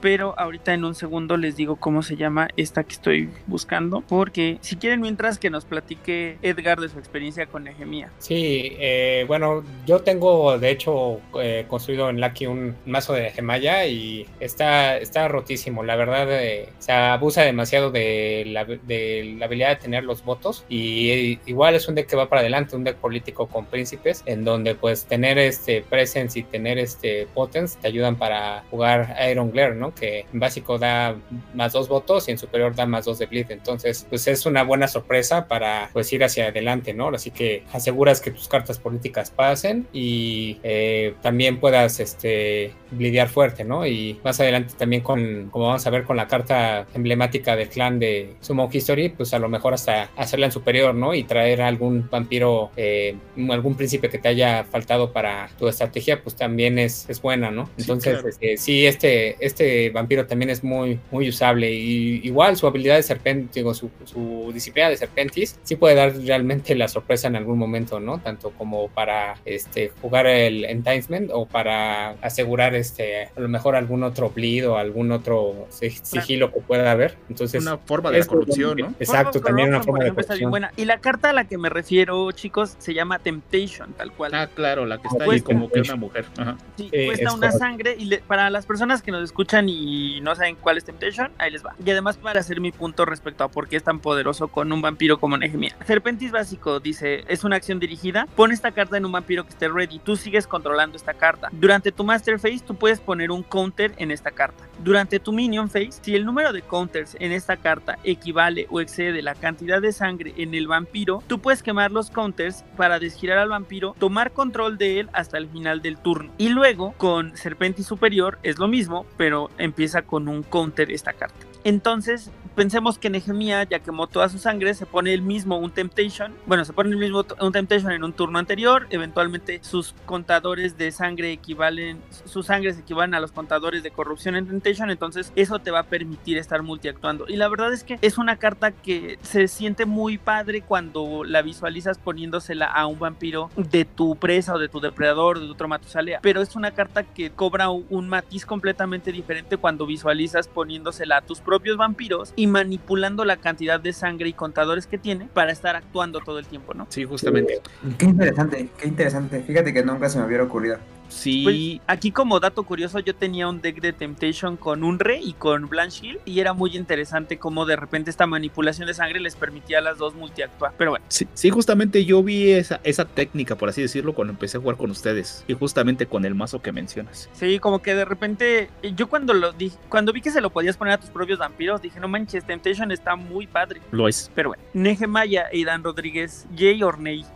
Eh, sí se menciona, nomás que no tengo mucha información de ella, la verdad no, no tuve el tiempo de leer ese libro en los que se menciona, pero ella es mencionada, o él, no recuerdo. ¿Es él o ella? Perdón. Es un él. Es mencionado como el príncipe de la isla de Chipre en la Edad Oscura, tanto en eh, Dark Ages Europe o Dark Edad Oscura Europa, como en la guía de los jugadores para los altos clanes. Eso Ah, explica por qué tiene votos. Y entre paréntesis dice title, ¿no? Tiene su título. No, qué padre. Muy bien, muchas gracias, Aidan. Pues vámonos al siguiente grupo, por favor. Este quién. ¿O hay un vampiro intermedio, Carlos? Sí, hay un vampiro al- cinco, ¿verdad? Ajá, Al Mutatir, creo, creo que le había mencionado Aidan, eh, Aidan, ¿no? De los Al. Ajá. Este me Sí, parece. que es la, la hermana de la Avenger, ¿no? Ajá. Exactamente. Este es un vampiro de 8 de capacidad, pero nada más escuche las disciplinas que tiene. Ya se sale de los parámetros. Tiene Temporis, Presence, Fortitude a superior y Auxpress superior. Y a básico tiene Quietus y Offuscate. Y si tú controlas 4 o más grullas, lo tienes que quemar. Él es Blood Hand. Ese es un punto muy relevante en él. Está rotísimo también.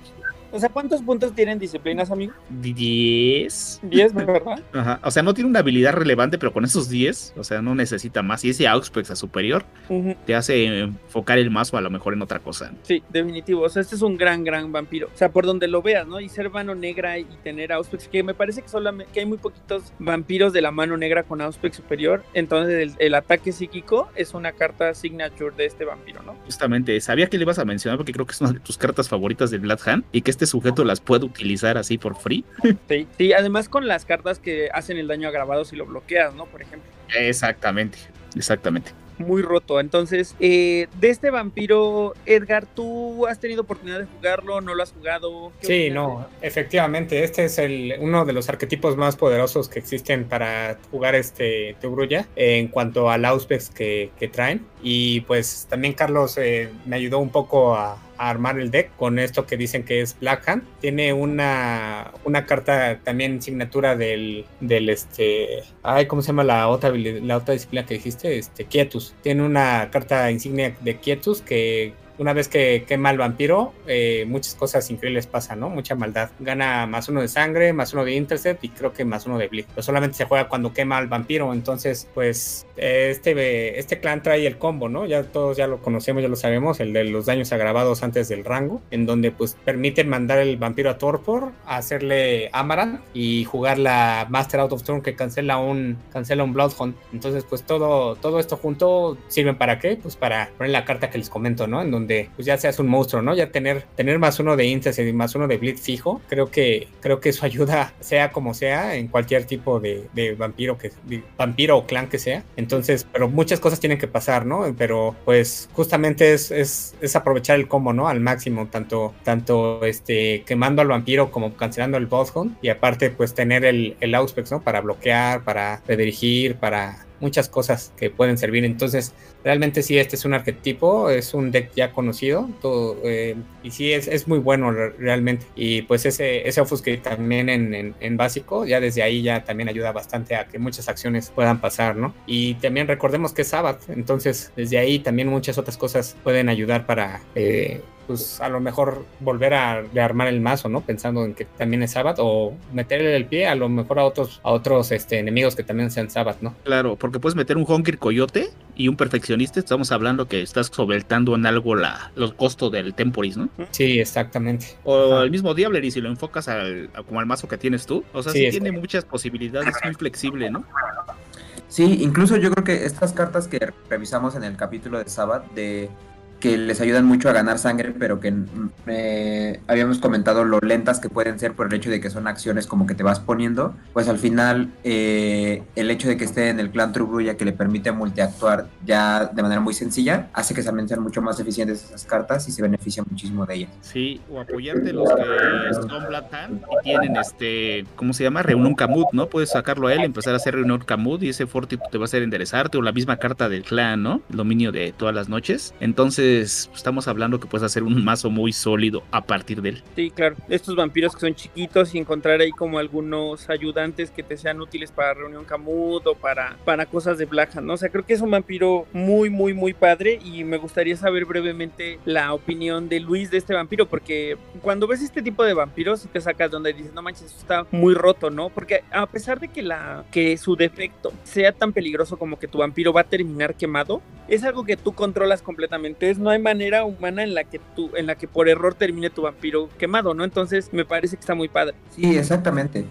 Eh, a mí me gusta justamente porque me parece que este, el hecho de que esté además en un entregrupo, me parece bastante padre porque le da un enfoque distinto a, a lo que veníamos viendo con los Trubruya, ¿no? O sea, yo creo que bien comentaba Edgar que la mayoría de los mazos Trubruya son ir para adelante. Eh, pero el hecho de que este tenga Auspex, que sea Black Hand y que se beneficie de las cosas del Sabbath, le puede dar un enfoque muy distinto que no, o sea, que no, no le resulta tan complicado el también ir un poco hacia atrás o el también poner una cierta defensa y todo, ¿no? Eh, entonces también ver esos cambios y el hecho de darle juego a, a esas cartas medio muertas de quietus o medio raras que son más difíciles de ver, también está bien padre porque finalmente eso es algo que ya habíamos comentado que, podían hacer mucho las Bloodlines, ¿no? Que entre esta rareza y entre todos estos combos raros que podían salir con sus nuevas disciplinas y las nuevas posibilidades, eh, pues rescataban un poco cartas que a lo mejor en los clanes para los que fueron pensadas principalmente, no se usaban tanto. Y nada más ahorita me quedó la duda. Eh, ¿Sí pueden hacer daños agravados con el Psychic Assault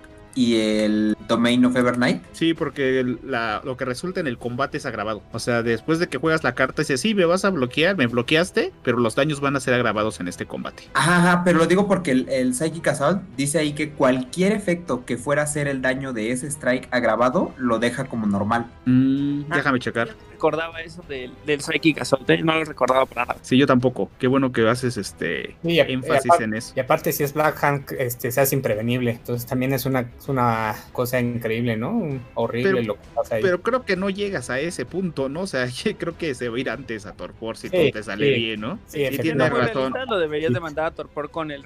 ¿Se llama Recurring Contemplation, el que hace daños antes de que no. el combate? No, no, no. No, es este, Out of the Hourglass. Ah, claro, Out of the Hour. Muy malvada. Sí, sí, sí, sí. Ah, tienes toda la razón. Mm. Vámonos al. ¿Les parece si vamos a la siguiente. al siguiente grupo, amigos? Adelante. Sí, no lo puedes combinar porque ya es un efecto que es el daño agravado. Tiene toda la razón, Luis. Ok, entonces, ¿quién quiere platicarnos el, los últimos tres vampiros? ¿Quieres platicarnos eh. tú, Luis, o Edgar? Sí, sí, sí. A ver, ahí te va. Voy a dejar a, Shalmad al final y ese que nos lo comente Edgar porque él le va a sacar todo el jugo y yo les comento de los otros dos. Vale. Eh, vamos a empezar por el que se me hace a mí que es el que el, el feillo del, del grupo, que es Mikael Birkol. Él tiene, eh, es de capacidad 8, tiene Temporis superior, Presence superior y tiene Potence, Fortitude y Auspex a básico. Eh, lo cual me parece que de entrada por el, el set de disciplinas puede ser ahí un buen compañero de Almutatil por si quieres llevar algún otro, otro. ¿no? Es independiente, grupo 6 y dice que eh, Mikael puede hacer un strike de arma, de pistola, utilizando la primera carta de aim o de como es como de munición que encuentres en tu librería. O sea, tú cuando vas a hacer, vas a hacer un strike con la pistola, puedes sacar, buscar en tu librería alguna carta de munición, la sacas, la juegas y rechufleas la librería. Y eh, además te da un más uno a la mano, que pues ya vimos que siempre es bastante útil, ¿no? Que ya con este y la, y la master del Tabris Assembly, pues ya podrás tener hasta más dos de mano. Este vampiro creo que no es solamente el feo del grupo, sino es como el feo del, de la Bloodline, ¿no? O sea, por ocho hemos visto cosas muchísimo más poderosas, muchísimo más devastadoras en términos de, de formulación del vampiro, disciplinas contra costo y habilidades, ¿no? O sea, creo que donde le gana es en su más uno de la mano, pero de ahí en fuera, se me hace el feo. Incluso hasta su ilustración se me hace que está muy redneck el pobre. Sí, exactamente. ¿Opiniones de este vampiro, amigos? A mí lo que más me sorprende es que tenga esa habilidad estando en grupo 6. Porque no sé cómo lo vean ustedes y no sé también cómo haya estado la evolución del juego, digamos, a través del tiempo. Pero a mí me parece que actualmente las cartas de munición son cartas que no se juegan que rara vez vas a ver una y a lo mejor va a ser como más corner case porque el mazo esté muy muy enfocado en eso, pero no se juegan, o sea, a mi parecer terminan siendo cartas muy lentas que tienes que sacar de una manera como muy específica para que funcionen. Y digo, claro, está bien, a lo mejor Mikael lo hace de una manera mucho más eficiente porque al ser la primera que encuentres en tu librería, o sea, no importa si está 25 cartas más abajo porque va a ser la primera y la vas a sacar, pero al final, ¿qué tanto te va a, o sea, ¿qué tanto te va a ayudar eso, no? O sea, pensando incluso, además, que la mayoría de los decks que usan armas lo llevan precisamente con Celerity porque te permite meter eh, strikes adicionales y hacer un daño ridículo. Pero este no puede usar cartas de Celerity, juega con cartas extremadamente lentas que a mi parecer terminan siendo muy malas en el estado actual del juego y eh, no tiene las disciplinas, digamos, de combate a superior. O sea, está bien, las tiene y ahí están, pero están a básico. Pues bueno, yo tengo otra opinión, nada más para recordarle que hay una Aincard muy popular que todo mundo jugamos que se llama Target Vitals. Esa es una claro. Aincard. Sí, Entonces, a lo mejor y sí tiene su... Está nerfeado por ciertas cosas, pero que puedas usar Target Vitals, cualquiera que sea tu strike, creo que sí es un poquito relevante. Sí coincido con ustedes que es a lo mejor el más parco de todos ellos, pero yo creo que sí se le puede hacer un mazo, o sea, a lo mejor no muy aplastante, pero sí un mazo pues, de temer, ¿no? Bueno, es, pero... que, es, que, es, que, la onda es que no lo puedes usar con cualquier strike. O sea, la onda es que tiene que ser un strike de pistola. O sea, tienes que equiparle el arma y luego hacer el target vitals con el arma. Bueno, claro. pero sabemos que el deck en eso, digo, la, el clan en esto se basa, ¿no? En ponerse lo que quiera de armas. De Exactamente, equipo. justamente estaba pensando. Es que es, es, es, solamente como para hacer aquí una, una apunte, o sea, para clarificar, las tarjetas de AIM no son las tarjetas de AMO, que a lo mejor son ahí donde tenemos esta Ajá, como antes.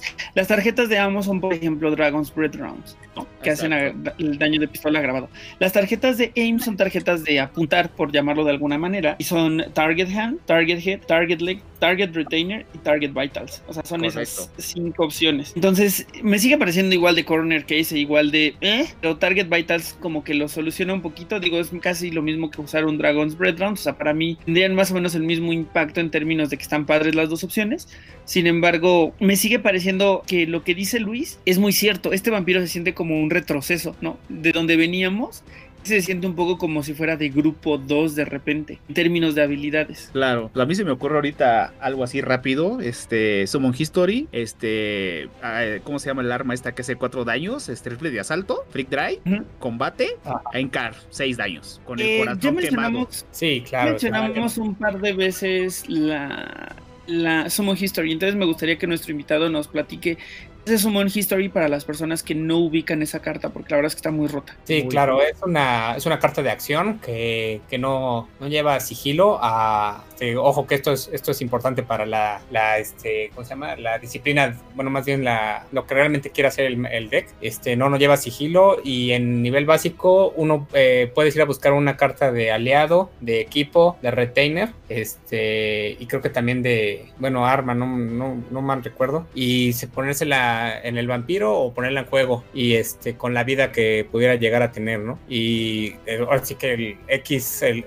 tiene costo de X y ese costo de X es lo que el vampiro paga y lo que la carta cuesta, ¿no? Y en superior puede ir por un vampiro este que no sea que no sea creo que escaso, bueno no, recuerdo bien, pero puede ir por un vampiro y, poner, y ponerlo en juego sin sangre. Entonces este pues es, es realmente la carta emblemática, la que todos todo Turbuya quiere jugar para irse a poner pues ahora sí que cualquier, cualquier arma, cualquier eh, retainer, cualquier aliado y pues de ahí en adelante, ¿no? Ahora sí que seguir haciendo toda la maldad, ¿no? Y irse preparando con más aliados, irse a poner los rifles de asalto, irse a poner este corazón de nichitos para jalar más cartas, irse a poner un Ivory Bow para hacer daño agravado. Ahora sí que es la carta que todos, todos tienen que jugar, ¿no? Mínimo debe de venir 10 copias por mazo, ¿no? De esta carta. Y, y es que hay algo importante que hay que mencionar para los que de verdad no, no conocen la carta, es que como no es la acción como tal de equiparte o de ir por el retainer o etcétera, Claro, exactamente. sino que directamente la pones en juego, te puedes brincar absolutamente todos los requerimientos. Es decir, Ajá. yo puedo traer alguna cosa con mi True Brulla que requiera o Laibones o que requiera Bali o que requiera Tremer o que requiera lo que sea, porque simplemente se pone en juego. No solamente eso, sino que además como se pone en juego y no es como tal la acción de reclutar, puede actuar a partir de ese turno en que entra. Entonces tú puedes traer a un Beneficti que vimos la semana pasada y estar blideando de a dos en ese mismo turno.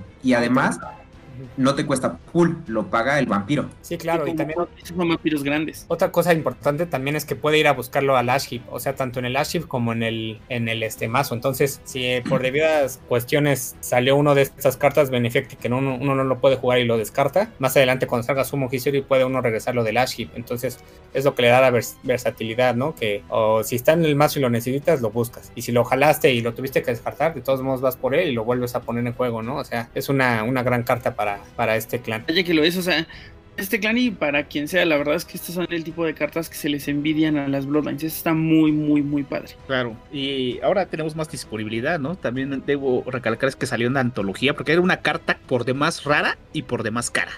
Entonces, al momento de salir en la antología, pues, estábamos hablando que si antes querías armar un deck de Summon History, pues no manches, era aventarte 5 mil, 6 mil pesos en inversión, aunado a todo lo que conlleva eso, ¿no?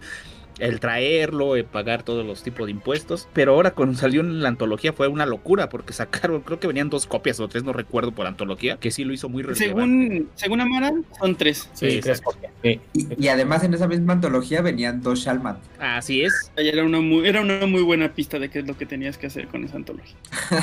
sí. Sí, es buenísima la realmente. Una gran carta, es una gran carta. ¿Les parece si avanzamos con el siguiente vampiro? Adelante. Bien, eh, el siguiente vampiro es Lidia, el Gran Predator. Eh, es un vampiro de 9, independiente pero con un voto. Su set de disciplinas es Temporis superior, Potence superior, Fortitude superior, Auspex superior, Presence básico y Dominate básico. Y dice que durante una acción, Lidia puede quemar uno de sangre para tener más uno de sigilo. Eh, me parece un vampiro bastante, bastante bueno. Es decir, el hecho de, como que tiene un poco de todo, ¿no? Eh, tiene, por ejemplo, esta flexibilidad para jugar defensivo como al mutatir por el set de disciplinas. Tiene tanto el potence como el dominate para poder blidear de manera bastante eficiente, más la capacidad de ganar uno de sigilo en sus acciones, que ya hemos comentado varias veces que a veces uno solo de sigilo puede hacer la diferencia y tenerlo de manera permanente siempre y cuando tengas la sangre para pagarlo, lo hace bastante, bastante bueno, ¿no? Y un voto ahí que te puede salvar de muchas cosas, dentro de ellas el tener más presencia sobre la mesa para defender tu Tabris Assembly. Creo que, creo que eres muy atinado en decir que este vampiro hace un poco de todo, ¿no? O sea, como que va para todos lados y tiene la capacidad de hacerlo más o menos bien. Entre el Fortitude, el Dominate, su voto, su sigilo, me parece que es justo un poco como se le conceptualizó, ¿no? Como para ser una, un- una toolbox ella misma. Sí, Pero claro. Este, este vampiro Adelante, a mí adelante. en lo personal, perdóname amigo, este vampiro a mí en lo personal siento también que en su en su mucho abarcar como que se me hace también raro. No sé, eh, Edgar, que es quien ha experimentado más con este clan, no sé si es su opinión, es la impresión que le deja Lidia. Pues eh, generalmente va acompañado del, del testigo de Almun- Almuntatir, ¿no? Eh, por tener el Auspex, Auspex en superior. Y sí, como dicen bastante bien Luis, este, el tener el sigilo, pues ya, bueno, que pueda ganar el sigilo ya es algo bastante bueno, ¿no? Ya siempre nos ayuda, ¿no? Porque en debidos casos, jugar la carta que acabamos de decir, Summon History sin sigilo, y que ella lo pueda tener, pues ya de ahí ya aseguras que la, la lo que necesitas en el momento dado, pues se resuelva. Entonces sí, sí es bastante bueno este, este vampiro y sí, sí se ha visto en varias mesas, sí es, es muy jugable la verdad. Y ese, ese Auspex en superior creo que es lo que le da toda la ventaja que puede, puede llegar a tener, ¿no? Aunque no, no parezca tan relevante por su habilidad como tal, eh, las disciplinas lo hacen, la hacen un, un monstruo también. Ok, ok, pues la verdad te lo compro. La verdad es que a mí no se me antojaría tanto hacer una. A lo mejor son las ilustraciones, ¿eh? Porque también la ilustración se me hace. es que, ¿sabes qué? O sea, yo, yo sí coincido contigo al menos en la parte de que el un poco el querer abarcar de todo te parece como que no, no hace lo mejor en cada una de esas cosas, ¿no? O sea, finalmente, sí, o sea, tiene el sigilo para a lo mejor hacer un, un Summon History más cómodo, pero a lo mejor el Summon History pues tienes a Shalman en el mismo grupo que lo hace mejor. Y si por ejemplo juegas con Al-Mutatir, sigue, o sea, sigue siendo Al-Mutatir la estrella y Lidia es el soporte un poco, ¿no? Entonces, o sea, yo creo que sí, para lo que tiene que hacer dentro del clan, eh, como que no brilla tanto, pero no porque sea mala, o sea, simplemente porque sus compañeros de clan son mejores.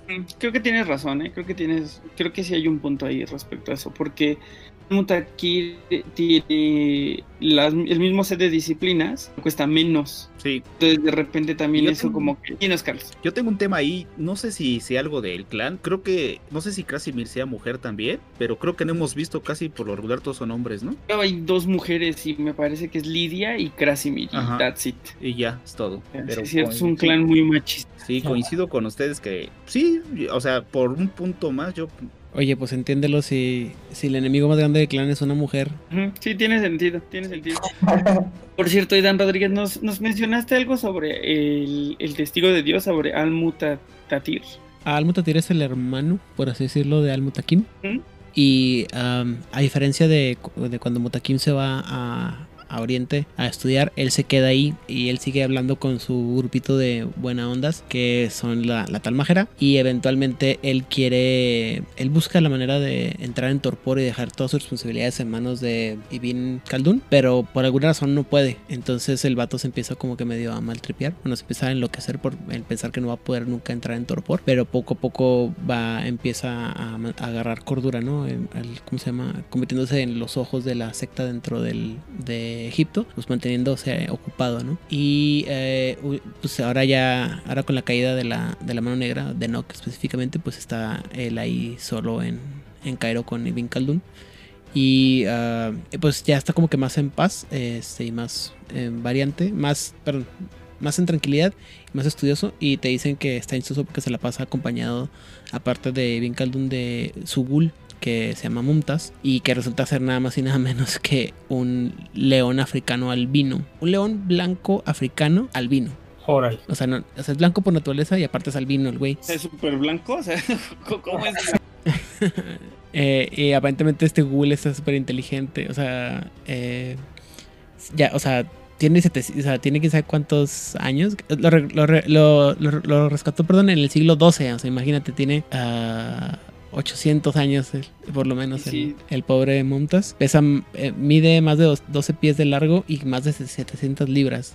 O sea, es un animalón. Wow, eso está interesante. Y creo que la diferencia, en, la más importante entre Mutakir y Muntakim, Muntatir y Muntakim, perdón, es que Muntakir es el que sigue una senda muy, Muntatir, perdón, sigue una senda muy parecida a lo que es la senda del corazón vacío, que es la senda del el, el autocontrol o el enfoque personal, se llama, el, el, el camino del enfoque personal, que es este muy... ah, es, un, es ponerse a partir, a partir cabellos, como, como digo generalmente.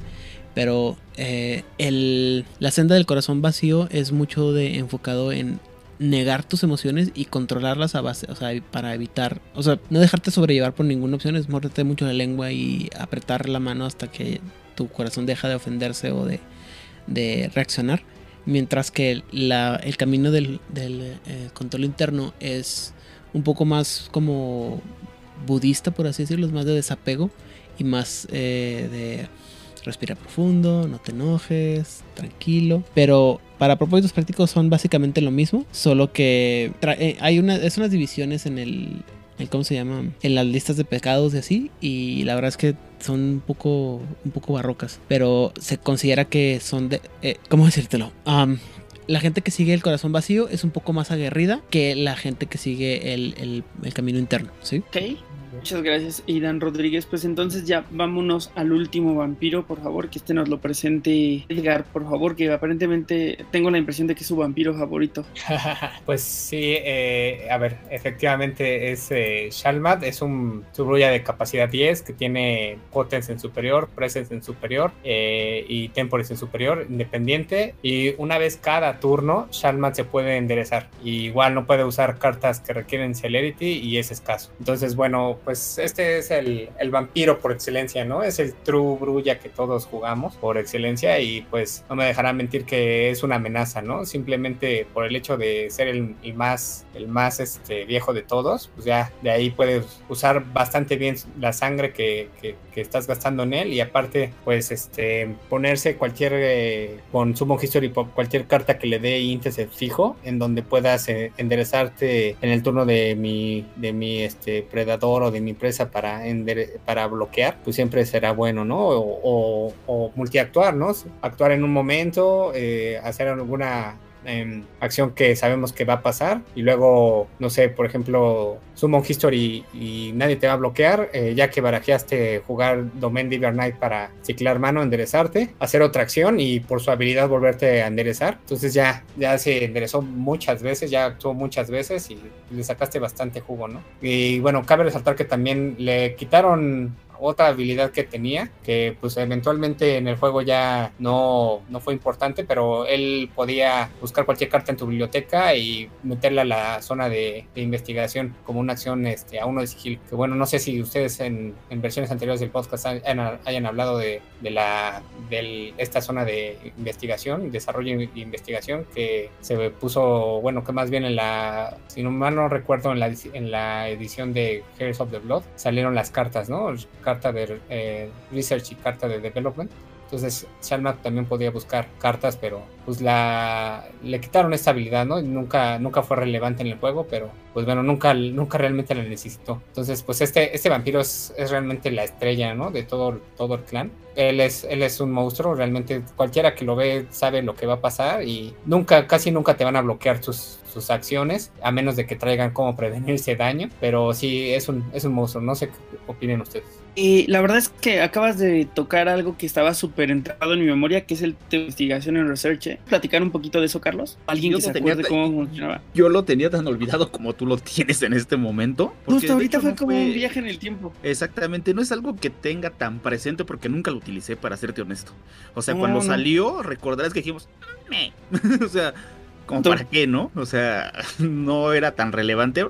Exacto. Pues, así ¿te que- parece si, si nos lo llevamos de tarea para platicarlo con calma en el siguiente? Para que tampoco nos apresuremos a explicarlo, mejor lo platicamos con calma en el siguiente capítulo. Y si alguien pues, que nos escucha, qué onda con el tema de research, del research area, nos lo dejen en los comentarios. O si lo llegaron a utilizar de manera frecuente. Ah, justo, también que nos cuenten eso. porque Está, es- es- en- ahorita que lo, con- que lo mencionó Edgar fue así como un viaje en el tiempo, ¿eh? porque yo no me acordaba que este vampiro tenía ese texto originalmente. Yo sí, pero de hecho, todo eso de la research y todo eso tipo de cosas, en la vida lo utilicé, en la vida. Como que lo hicieron para darle cierto uniqueness a los True Brujano, que me parece que era innecesario, porque pues como que no lo tengan ya, o sea, ya tienen su uniqueness con, con ciertos aspectos de la Bloodline. Todavía estaba como medio de más. Exactamente. Creo que no lo necesitaba, ¿no? Ni ellos ni nadie. Sí, efectivamente, sí, estaba de más realmente. Un De poco. hecho, a- le borraron la, la, la, este, ¿cómo se llama? La habilidad como tal. Mm, Ciertamente, ciertamente. Luis, este vampiro, dices que tú te ha tocado incluso enfrentarte a él, ¿no? Si no me equivoco. Sí, y, y tal cual es como dice Edgar, ¿no? Eh, o sea, bueno, él ya describió la parte de cómo se juega, pero yo creo que en, en contra también es un vampiro muy complicado con el que lidiar porque justo como dice, o sea, en realidad no es un vampiro que tú quieras bloquear porque te hace el combo de eh, te tira Domain of Evernight, que hace que todo el daño que fueran a recibir los vampiros es agravado, y luego te tira daños antes del rango, entonces tu vampiro se va a torpor antes que tú puedas hacerle algo, ¿no? Incluso antes de que puedas tirar Combat Dance, a menos de que tengas cartas muy específicas, me parece que hay una con animalismo que te deja hacer Combat Dance este, de, antes de que el rango sea determinado. O por ejemplo que lleves eh, Armor of Terra o, o, estas cartas de Protean que todo el daño agravado lo vas a tomar como normal, esa clase de cosas, son las que te dejan bloquear a Shalmat cómodamente. Pero si no, eh, pues, pues básicamente tienes que ir y como ya había dicho Carlos hace rato, es ir y rushearlo porque si no es difícil pararlo. Y, y como es un mazo que usa Summon History y que trae aliados como muy particulares que justamente lo que hacen es eh, llenar un poco esos huecos que tiene Shalmat, por ejemplo el Ponticulus para poder bloquear y que, porque tú, tú no puedes eh, bloquear y hacer el combo porque no te salen los agravados, porque el Domain of Fevernight es modificador. Entonces pues puedes llevar al Ponticulus para bloquear alguna acción o llevas al, al Werewolf de los Magaji para ir a rushear a otros, etcétera, ¿no? Entonces eh, es un mazo que si no lo paras temprano, si no eres capaz de estorbarle ya sea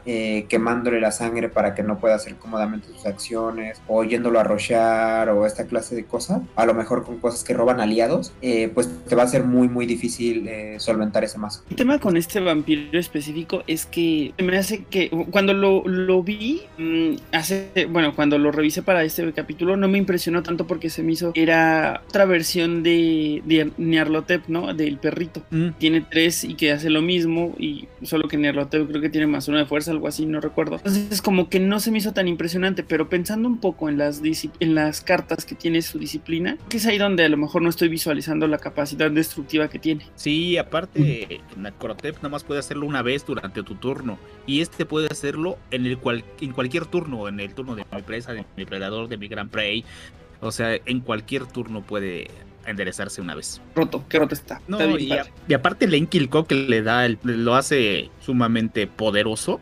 Yo tengo una duda, tú, este, Edgar, ¿sabes quién diseñó este mazo? Porque cuando lo vi dije, caray, es un mazo que la verdad sí requiere de muchas cosas, como no, hemos mencionado, y muy ingenioso, ¿no? Sí, no, no, realmente no, no recuerdo muy bien. Ahora sí que había escuchado que clan era, era este, de temer y pues in, investigué por qué y ya conociendo el combo dije, no, pues es, es, es, lo que quiero jugar, ¿no? Estaba acostumbrado a jugar decks políticos que siempre te bloqueaban, siempre querías acabar combate o muchas cosas pasaban y ya dije a, a la fregada, ¿no? Quiero, quiero que si, si me bloqueen se arrepienten. Entonces, miedo al éxito.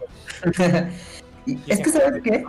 Pues encontré la lista, ahora sí que encontré la lista y pues la empecé a jugar y modificar a como la, la como a mí me gustó. Y, y sí, no, meta, no, no, de acá. Ajá, exacto, sí, el meta de acá. Pero sí, este, no recuerdo exactamente quién lo haya, haya hecho. De seguro han de haber sido un, un europeo. Es que, es que, ¿sabes qué?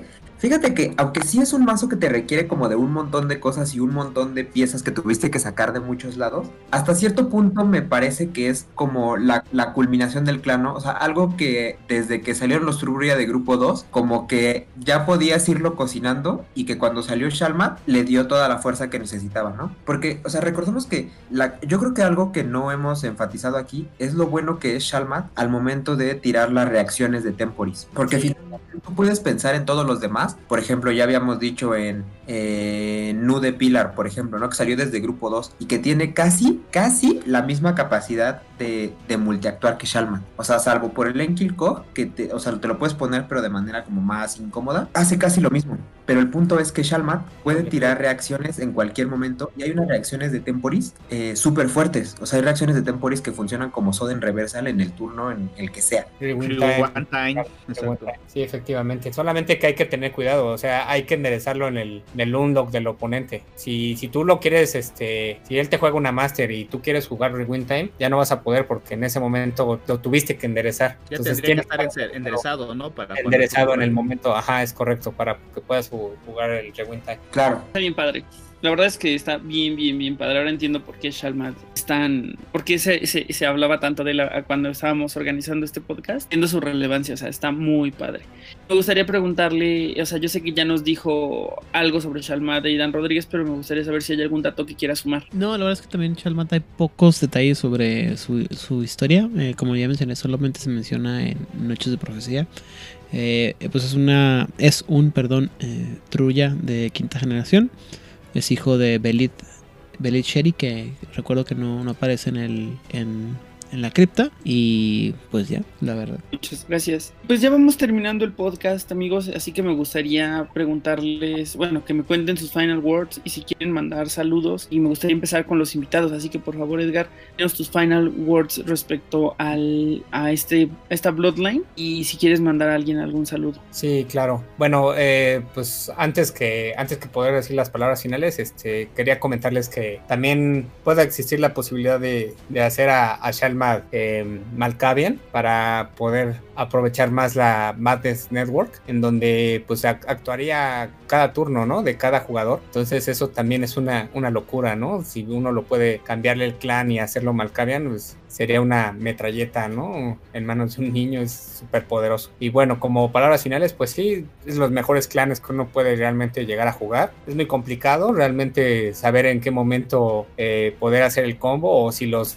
oponentes están preparados para, para aguantarle los daños agravados o para que ni siquiera haya combate, ¿no? Porque pues también si, si tu presa te sacó eh, un Inner Circle con Dominate en superior y te hacen Obedience, pues ya ahí tampoco entró el combo, ¿no? Entonces sí hay que tener mucho cuidado, ya sea con Shalmad o con cualquier otro vampiro que, que quiera uno jugar, pero sí es, es, es, muy, es muy gratificante jugar con este clan realmente y siempre tener en cuenta que pues va a ser el, el vampiro estrella, ya sea Shalmad, ya sea Maya, ya sea al Muntatir, no vas a volver a sacar ningún otro, ningún otro este, vampiro de este clan. Entonces, pues no, no va a pasar como con los demás este, clanes o con los demás este, jugadores que van a estar constantemente gastando sangre para seguir poniendo vampiros en juego. Entonces, con Shalma yo creo que es suficiente. Entonces, va a llegar un momento en, el, en la mesa en la que vas a tener suficiente sangre para estar aguantando o pagando o pagar cartas, estar aguantando los blitz de tu, de tu, de tu predador. Y pues este es muy bueno realmente. Siempre se acompaña de vampiros Kaitif, ¿no? Ahora sí que como broma, ¿no? No deje, no deje a, su Kaitif de lado cuando juegue, juegue True, grullas. Pero bueno, ahora sí que esa es la, esas son mis palabras, ¿no? Muchas gracias por acompañarnos, Edgar. La verdad es que estuvo súper bueno. Nos aportaras toda tu, tu, experiencia jugando esta Bloodline. Y pues eh, también gracias por escucharnos, porque nos contaba Carlos que eres de las personas que nos escuchan y pues te lo sí. agradecemos en verdad. Sí, claro que sí, muy, muy buena experiencia participar en este, en este podcast. Muchas gracias por la invitación. No, gracias a ti por acompañarnos. Y me gustaría escuchar las final words de Aidan Rodríguez respecto a esta Bloodline, por favor, y los saludos que quieras enviar. Pues como siempre, la verdad, ya hemos mencionado en estos últimos episodios, las Bloodlines me llaman mucho la atención. Hay muchos temas, muchas cosas implicadas en las historias de todas y cada una de ellas que son bien interesantes, son bien, bien, uh, que, que, están entretejidas con toda la metatrama y que sirven para, como decíamos ahorita, ¿no? Para justificar casi cualquier cosa, ¿no? Un, un true ya lo hizo y ya con eso te, te arreglas muchos problemas. Eh, obviamente ya he platicado muchas veces que yo soy muy fanático del clan Brulla y los True Brulla eh, al principio, en las primeras que jugaba no, no les encontraba mucho, mucho uso porque eran, pues era, precisamente por este tema de que son súper pocos y que están súper raros eh, y que son con la talmajera y cuánta cosa, no les, no les di mucho papel hasta como ya platiqué recientemente que hice una conexión ahí medio rara en mi, en mi headcanon entre lo que son los Brulla y los True Brulla y me gustan, o sea, me gusta mucho la idea de, este conocimiento de cómo puedes cambiar tu, mentalidad para hacer las cosas de manera diferente. Me gustaría que hubiera muchos más personajes. Eh, obviamente soy muy fanático de la, del, personaje que se metió en, en del el verdadero fundador que tiene, que tiene Temporis y me hubiera gustado que hubieran aprovechado para poner los poderes que nos faltan de Temporis en, hasta niveles 9 y lo disfruto mucho la verdad es que ahora tengo como parte de mis tareas este leer más a fondo la historia de los personajes que sí existen para uh, sacarles más juguito. Y saludos bueno pues a la gente de, de Juárez by Night a la gente de las crónicas en las que estoy participando uh, junto eh, con, contigo y con otros compañeros, tanto la de Chronicle Vault, en eh, la que una estás narrando una parte tú y otra estás narrando Danop, eh, a la gente de la mesa de Inquisidor en la Independencia de México, con, narrada por Edgar Meritano, y a mis otras compañeras del podcast de, de Jueves by Night, a Sofía y a Odil, eh, a la gente de Voces de Londres, a la gente de World Latinoamérica, a toda la gente que está metida en este cotorreo de eh, hablar de juegos de rol, en clave de rol allá en el sur de en Chile. Y